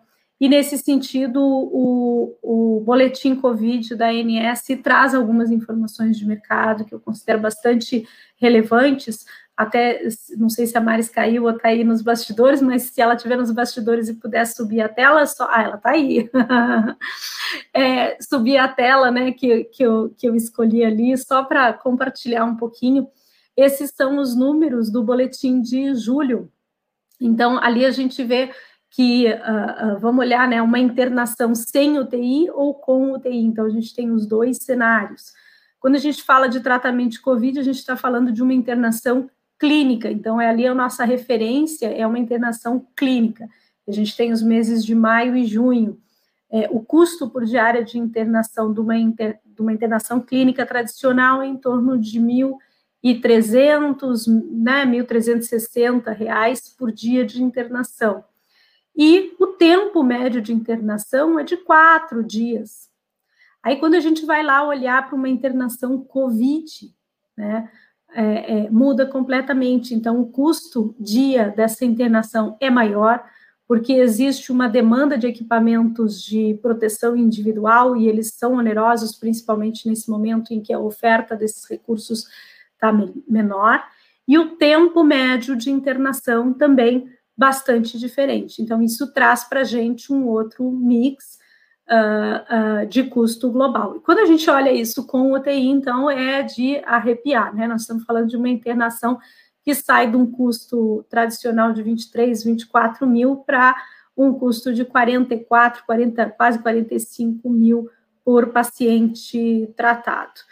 Né? É, é, saúde não tem, uh, não tem, não tem preço, mas tem custo. Alguém precisa pagar essa conta e essa conta, ela está aí é, é, sendo hoje arcada com, com, essa, com essa barriga, né, com essa redução de sinistralidade, o que gera um pouco de caixa e viabiliza algumas outras medidas e até os investimentos em tecnologia por parte das operadoras, é, mas, ao mesmo tempo, ali na frente vem a conta com essa expectativa das, uh, dessa demanda. Acho que tem vários fatores já, já colocados aqui, né? Acho que está bem estruturada aí a fala de, de todos nós, mas é, é, vem, vem o repique ali na frente, né? E como que isso se comporta, como isso se sustenta no ano 2021, no ano 2022. É, é um desafio grande para o atuário conseguir estimar esses cenários, precificar plano de saúde, né? Eu, eu confesso que eu tenho feito reflexões sobre que base de dados eu vou usar para fazer preço de plano de saúde em 2021. E eu acho que não vai ser a de 2020, tá? Eu acho que 2020, assim, tu marca um X em cima e diz assim, proibido usar esse dado, porque ele não é referência para nada. Se uma pandemia dessa magnitude acontece a cada 100 anos, né? Então você pega esse, esse custo adicional, divide por 100 anos, e aí essa porçãozinha talvez você possa alocar ali no teu, no teu planejamento de, de precificação. Mas é, é um desafio enorme construir conhecimento e know-how para fazer precificação adequada, né? Acho que é, é, esse é o nosso desafio. A gente vai ter um segundo desafio, que é a questão dos reajustes, né? No momento que a gente soma o custo do tratamento COVID, que já está acontecendo, é, e a gente soma isso a essa demanda reprimida, ao tratamento das, das, das consequências dos, dos, doentes severos, ao diagnóstico tardio de determinadas doenças, à saúde mental, a tudo isso que a gente falou aqui, é, o que, que acontece com o preço desse plano de saúde, né? O que, que acontece primeiro com o custo e depois com, com o preço, porque não tem jeito. Tudo que acontece no custo, em mais dia, menos dia, aparece no preço. Uh, então, a gente vai ter que ser assim, a gente, eu digo, como mercado, e a gente está nesse mercado, a gente faz parte dele, a gente contribui uh, no desenho de como ele funciona e como ele se sustenta. A gente tem esse grande desafio de encontrar sustentabilidade, de encontrar equilíbrio, de buscar alternativas. Então, saúde nunca trabalhou com margem muito significativa, esse é um fato, mas agora a gente vai ter que encontrar, uh, otimizar onde havia desperdício, né, ser mais severo na questão fraude, é, porque é, é se simplesmente repassar 100% do que vier daqui para frente para o preço, esse preço se torna é, difícil de sustentar para boa parte da população. Então, essa é uma preocupação que a gente tem, e aí, quando a gente ouve essas decisões, essas propostas legislativas, né, inclui isso, reajuste zero, é, bota cobertura de mais isso, cobertura automatizada de tudo que é medicamento, e vai.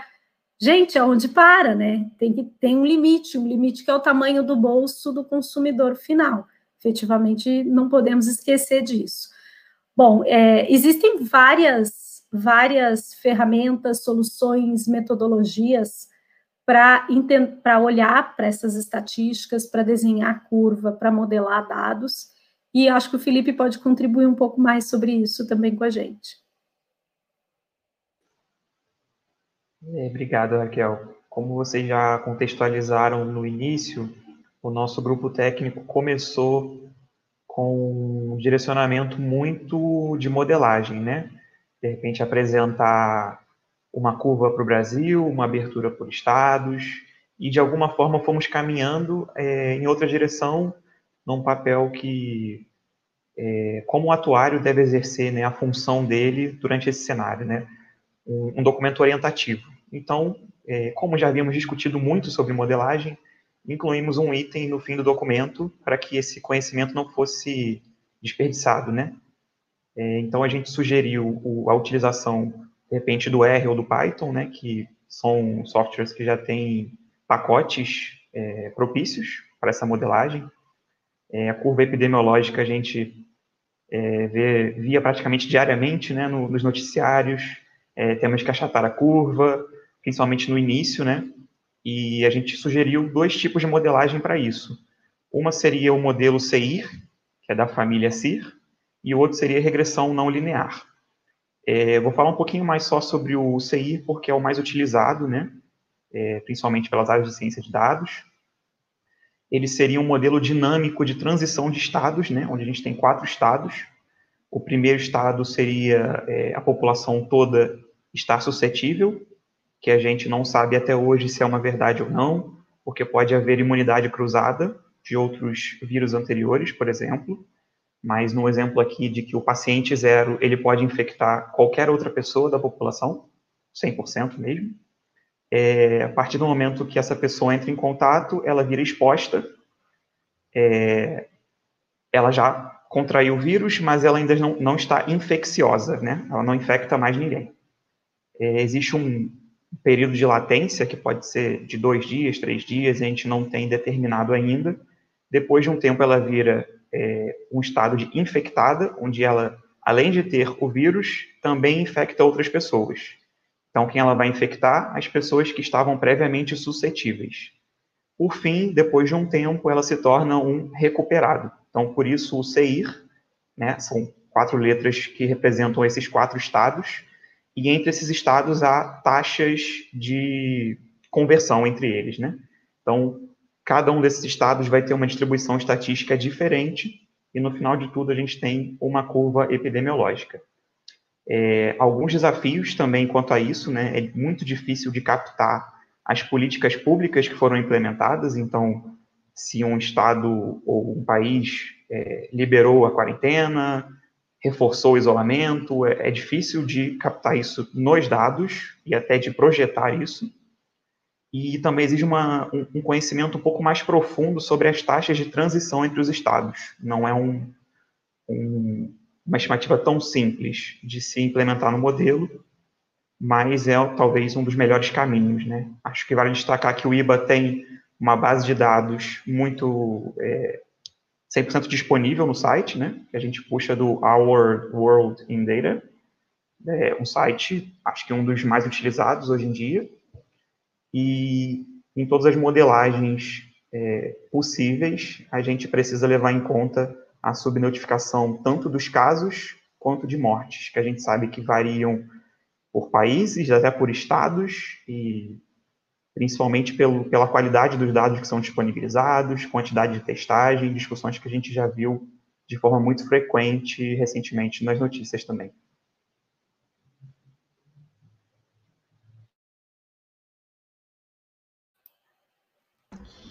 Excelente, gente. Deixa eu aproveitar, a gente ir para as considerações finais aqui, colocar mais algumas, alguns comentários aqui. Ó. Como tem sido a demanda da alta administração por essa nova expertise atuarial, sobretudo em operadoras menores, que contratam normalmente consultorias, pois pelo lado da oferta está tudo afinado.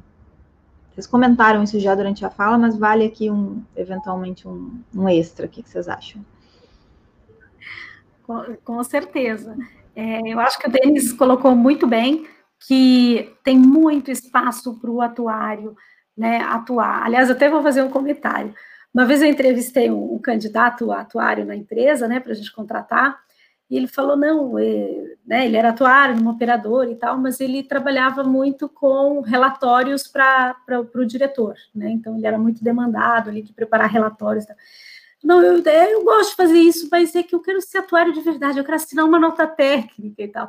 E assim, é, o cara, cara, você é muito atuário, né? Você está aplicando esse, esse conjunto de ferramentas super amplo que o atuário tem na sua formação e, e que eu até, é, fazendo aí uma analogia, que a gente pega um pouco de uma ferramenta da economia, uma ferramenta lá da estatística, da contabilidade, do, né, do jurídico, a gente, a gente é um profissional é, com uma formação super completa, muito, muito diversificada, né? É, e isso nos dá uma habilitação de, de participar nessas instâncias com um diferencial competitivo incrível porque o head legal da empresa entende super de contrato, de lei, mas ele não sabe nada de dados, de como organizar informação, de processos, de... E, e, o atuário vai ter um pouco, assim, não sei o legal só como exemplo, tá? Mas assim é o médico, né? O diretor médico, que super sabe de medicina e de e, e, e, tal, mas não vai saber de outras coisas. Então, o atuário ele vem com uma caixa de ferramentas, com ferramentas muito diferentes, e quando é dado esse espaço para o atuário, é, tem até uma brincadeira que é, é, do NASA, né? Ele fala assim: não, depois que o, é, é começou a ter mais atuários lá na operadora que ele trabalha, é, chegou uma hora que todo diretor queria ter um atuário para chamar de seu. Claro, você ganha uma, uma ferramenta ali, uma ferramenta super poderosa, multiuso, né? Com várias, várias capacidades. Então, é, acho que o, o, recado aqui é que tem muito espaço para atuar. E aí, respondendo ali um pouco do comentário do Antônio, é, realmente, operadora de pequeno porte, que fica é, depende muito de consultorias, e aí, gente, eu faço consultoria, mas né, é diferente você ter um funcionário atuário que está todo dia na operação, com quem você tem aquele acesso direto e diário, e você ter uma consultoria. Por melhor que essa consultoria seja, ela nunca vai ter uma carga horária de dedicação igual a de um funcionário. Agora, a consultoria vai te agregar o quê? ela vai ter uma visão, como eu digo, da janela para fora, né? Ela vai ver o que, que as outras operadoras estão fazendo, ela vai ver o que, que o mercado, como, quais são as tendências, quais são os rumos. Então, a consultoria pode agregar muito nesse sentido, mas um atuário dentro de casa agrega em outros sentidos, tá? Então, nesse sentido, as operadoras de pequeno porte geralmente não têm atuário, são poucas que têm, é mais comum nas de médio ou grande porte. Tem uma frase que a Natália usa também, que ela fez uma postagem que eu adoro. Toda vez que eu puder, eu replico ela, que a empresa que não tem um atuário está deixando dinheiro na mesa. E aí ela não estende só as operadoras ou aos diretores, cada um dos diretores, é assim, a cada empresa, né, deveria ter um atuário para chamar de seu. e o NASA está contribuindo aqui, ó, com atuários, hashtag atuários no SUS, ó. Só que eu queria revoltar um ponto que vocês é, passaram, assim, mas acredito também que talvez valha uma reflexão um pouquinho maior que até o que o NASA traz aqui. O maior impacto de tudo será na saúde mental. Aqui eu, pulei, né? Talvez Denis, Felipe ou Tatiana querem contribuir com a pergunta anterior, ou se não, já colocamos essa daí. Não, eu queria fazer só uma consideração, assim, que o que eu tenho observado, inclusive das operadoras de pequeno porte, vamos dizer assim, que a demanda era muito pequena, é que hoje, principalmente nesse período de pandemia, eles pararam de só me pedir assim, quanto que é o reajuste para o plano? Quanto que é o reajuste para o plano?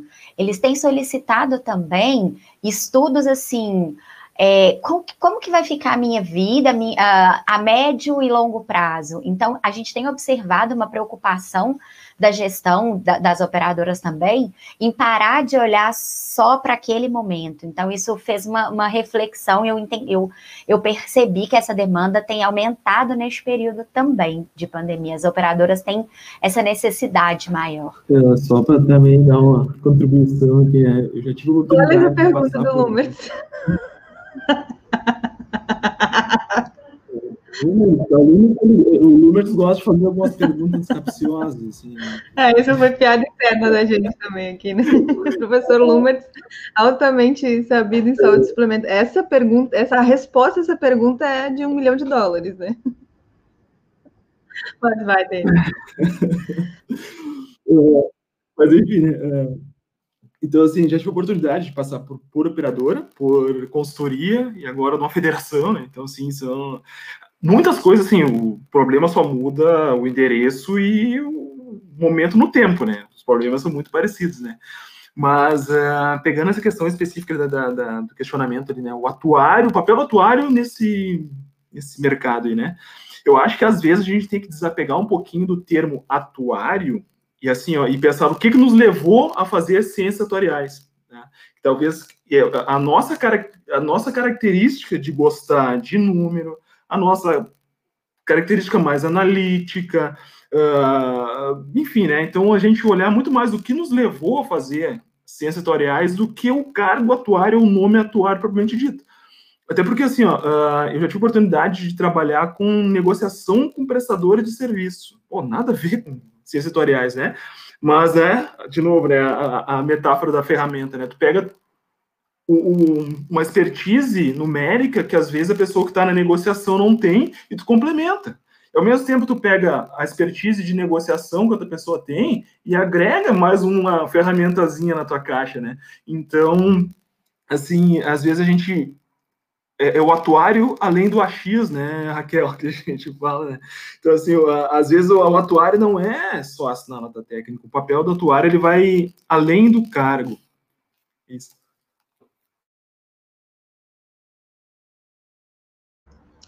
Muito bom. Felipe, quer colocar mais alguma coisa? Senão eu vou passar para a próxima pergunta. Pode passar, né? Pode. Então tá. E dentro da linha da, da segunda pergunta de um milhão de dólares, já te passo a palavra, Tati. E como isso repercu, repercutirá na PEC de 2021 e 2000? Só que aqui eu sei que o Lumen assim, está trazendo uma discussão profunda que não é simples, né? De fato, ele não quer uma resposta para isso, porque para isso precisaria alguns atuários. Mas e 2022? Vocês fizeram reflexões sobre 2022 ou não deu tempo? Não sabe nem a gente não sabe nem o que responder sobre 2021, mas existiu alguma iniciativa de reflexão sobre 2022? O, o fato assim, ó, quando a gente olha hoje, a gente tem N cenários para serem analisados, né? se acontece uma vacina, se ela é efetiva, se ela não é, se se descobre um tratamento que seja efetivo, né, às vezes até em nível ambulatorial, que não precisa chegar a um agravamento de, de condição de saúde. Se, se, se, e mais, em que tempo esse se acontece? A vacina acontece em janeiro 21, em dezembro 20, ou é em março, ou é em maio. Cada um desses cenários nos permite desdobrar uma série de consequências, números, estimativas e tudo mais diferentes. Então, nesse momento, a gente vive assim, ó, a gente não sabe para que lado vai. Algumas coisas precisam se deslindar, né, se, des se revelar, para que a gente possa, de fato, é, trabalhar um pouco mais nessas estimativas, tá? Então, acho que é, é, a gente precisa ver a curva descer, a gente precisa ver principalmente entender o tamanho dessa segunda curva, né? Que agora, antes a gente falava, ah, é o pão de açúcar, porque a curva é assim, a gente quer que ela seja assim. Agora fala assim, não, é o pão de açúcar, porque é a curva primeira, depois vem a curva segunda, né? Essa curva segunda é muito mais comportamental, então, com acesso à informação do jeito que se tem hoje, tem alta chance de mitigação. A questão é, seremos capazes, enquanto sociedade, de mitigar ela ou não? E aí, dependendo do que a sociedade vai aguentar, e aí eu acho que é bem aguentar mesmo, que chega um ponto que ninguém aguenta mais, né? Desde não aguenta mais ficar em casa até não aguenta mais ficar sem ter renda e precisa trabalhar. Eu acho que não aguentar ele tem muitas dimensões. Uh, então, uh, não, a gente não tem respostas para 2022 e 2021 a gente está namorando elas, né? A gente está ali avaliando caminhos possíveis para poder começar a desenhar as hipóteses de cenário 2021. Muito bom. Gente, palavras de finais de vocês. Deixar, desculpa, só para não deixar o, o professor Lumer sem resposta, tá? Sim. Então, é que vai ter o, o reajuste, né, dos planos individuais. É, Depende, depende do nível de precisão que o professor vai querer. Né? Pode ser intervalo fechado em zero, intervalo aberto em 100. É, de zero a infinito, qualquer número está valendo, né? Tati, você ia comentar alguma coisa antes? Você abriu o microfone aqui e eu te cortei. Não, Maris, eu ia falar assim, por favor, não vamos colocar a pergunta dos Lumets aqui, não. Era só isso. Muito bom, obrigado pela contribuição aí, Lumets. Eu acho que o desafio de trazer a discussão de 2022 é só coisa de atuário mesmo, porque vai olhar diretor, vai olhar não sei o que, que, que, que a gente não chegou no batom martelo 2021, o que, que você está trazendo o problema de 2022? Então, assim, é bem cabeça de quem é, começa a pensar no ômega da tábua, quem começa a pensar nas outras projeções, né? E a gente pensa, cara, tem que pensar um pouco, tem que olhar qual foi o histórico das outras pandemias, tem que falar em duas curvas, tem que trazer duas curvas e botar ela em 2021, 2022, né? E aí não é que a gente não tem histórico, a gente não tem histórico dessa doença, mas a gente tem histórico de algumas pandemias que eram em outras sociedades. Ou seja, a gente, dentro da nossa caixinha de ferramentas, a gente não acha tão absurdo falar em, em 2022, né? Mas aí, claro, empresarialmente, a gente vai estar tá falando que é muito absurdo. Muito bom, pessoal. Parabéns a todos. Ó, o Lumer aprovou as respostas. Gente, palavras finais de vocês, senão eu vou me estender um pouquinho na live aqui no final, porque eu quero falar de um curso que está aberto, que é do professor Felipe, mas vou abrir primeiro para vocês falarem as palavras finais de vocês, depois eu encerro, porque eu vou cortar essa parte do áudio quando eu subir lá no podcast.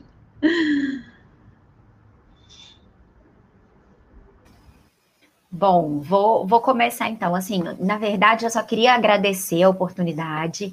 Eu achei, eu, eu adoro discutir esse assunto. Eu falo que eu sinto falta das nossas reuniões semanais, porque é um assunto que todo dia que a gente conversa, a gente fica sabendo de uma novidade. Então, assim, é, é, é uma ideia de. Muito obrigada pela oportunidade da gente expor o que a gente já conseguiu discutir, as nossas ideias e, e retomar esse assunto. Eu, é um assunto que muito me agrada também. Então, obrigada, Maris pela oportunidade e a todos vocês pelo convívio e pelo compartilhamento de conhecimento.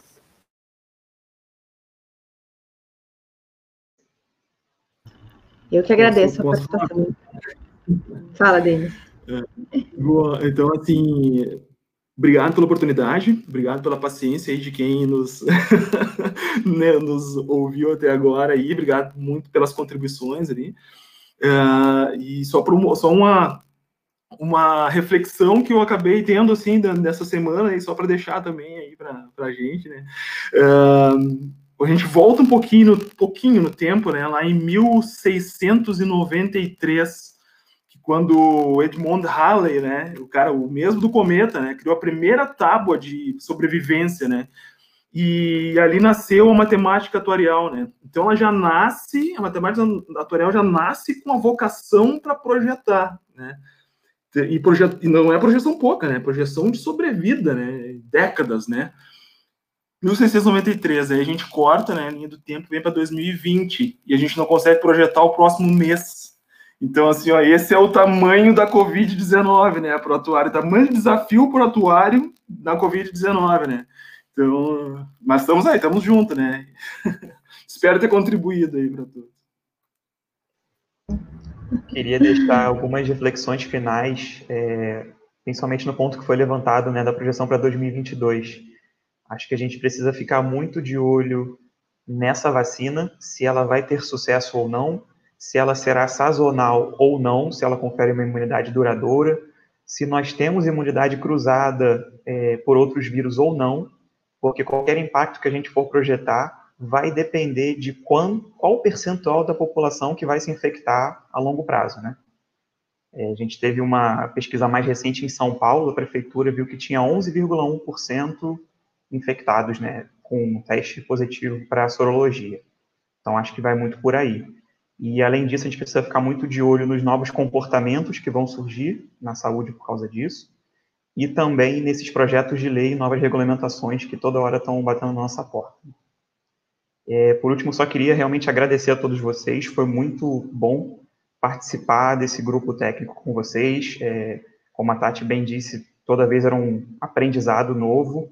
É, queria citar nossos colegas que também contribuíram para o documento, é, a Bia, o Nazareno, o Matheus, é, a Gleice e o Vitor Braga também me deram muito apoio. Então, muito obrigado a todos vocês que fizeram parte. Foi muito legal participar. É, não acabará aqui, porque a gente tem pretensões maiores para os próximos meses, mas fica aí como surpresa. Bom, é, eu queria agradecer, então, o convite, Maris, da gente estar aqui e estar aqui junto, né? Que eu acho que o gostoso é aquilo que a gente, é o caminho que a gente caminha junto, ele ganha significado e, e força, representatividade aí para a comunidade atuarial. É, e dizer que a gente está aberto, então, se tem mais atuários interessados em fazer parte do grupo, a nossa estratégia, né, a nossa forma de atuar é quem tem tempo para doar, porque é um voluntariado, né? Eu sempre me pegava, gente, não estou fazendo nada, e não, eu estou fazendo para caramba, né? Eu estou contribuindo ali para a comunidade atuarial, para a sociedade em última análise, porque o nosso trabalho ele tem relevância social, é, como diz a Maris, né, é ciência social aplicada, então tem muita relevância, é, e, e, é, e é muito gratificante ver as construções e, e como é, a gente, claro, né, eu não sou dona de nada, nem, nem, nem do grupo, nem de nada, né, a gente está aqui só como mais uma ferramenta e, e, e de e exercitar a colaboração. Acho que é uma grande, um grande aprendizado dessa nova década, desse novo tempo que já chegou, e a gente está aprendendo e exercitando isso com a nossa profissão, que a gente tem tanto orgulho. Obrigada mais uma vez, Mari. Gente, eu agradeço a disponibilidade de vocês, agradeço também todo o, o empenho, tanto lá no estudo quanto em empacotar ele para que a gente pudesse estar aqui na live conversando quais os tópicos mais importantes para trazer à tona, para dar um direcionamento de quem vai utilizar o estudo, de quem vai se aprofundar e tudo mais. Agradeço assim imensamente. Esse conteúdo vai ficar gravado, a gente pode repassar adiante depois.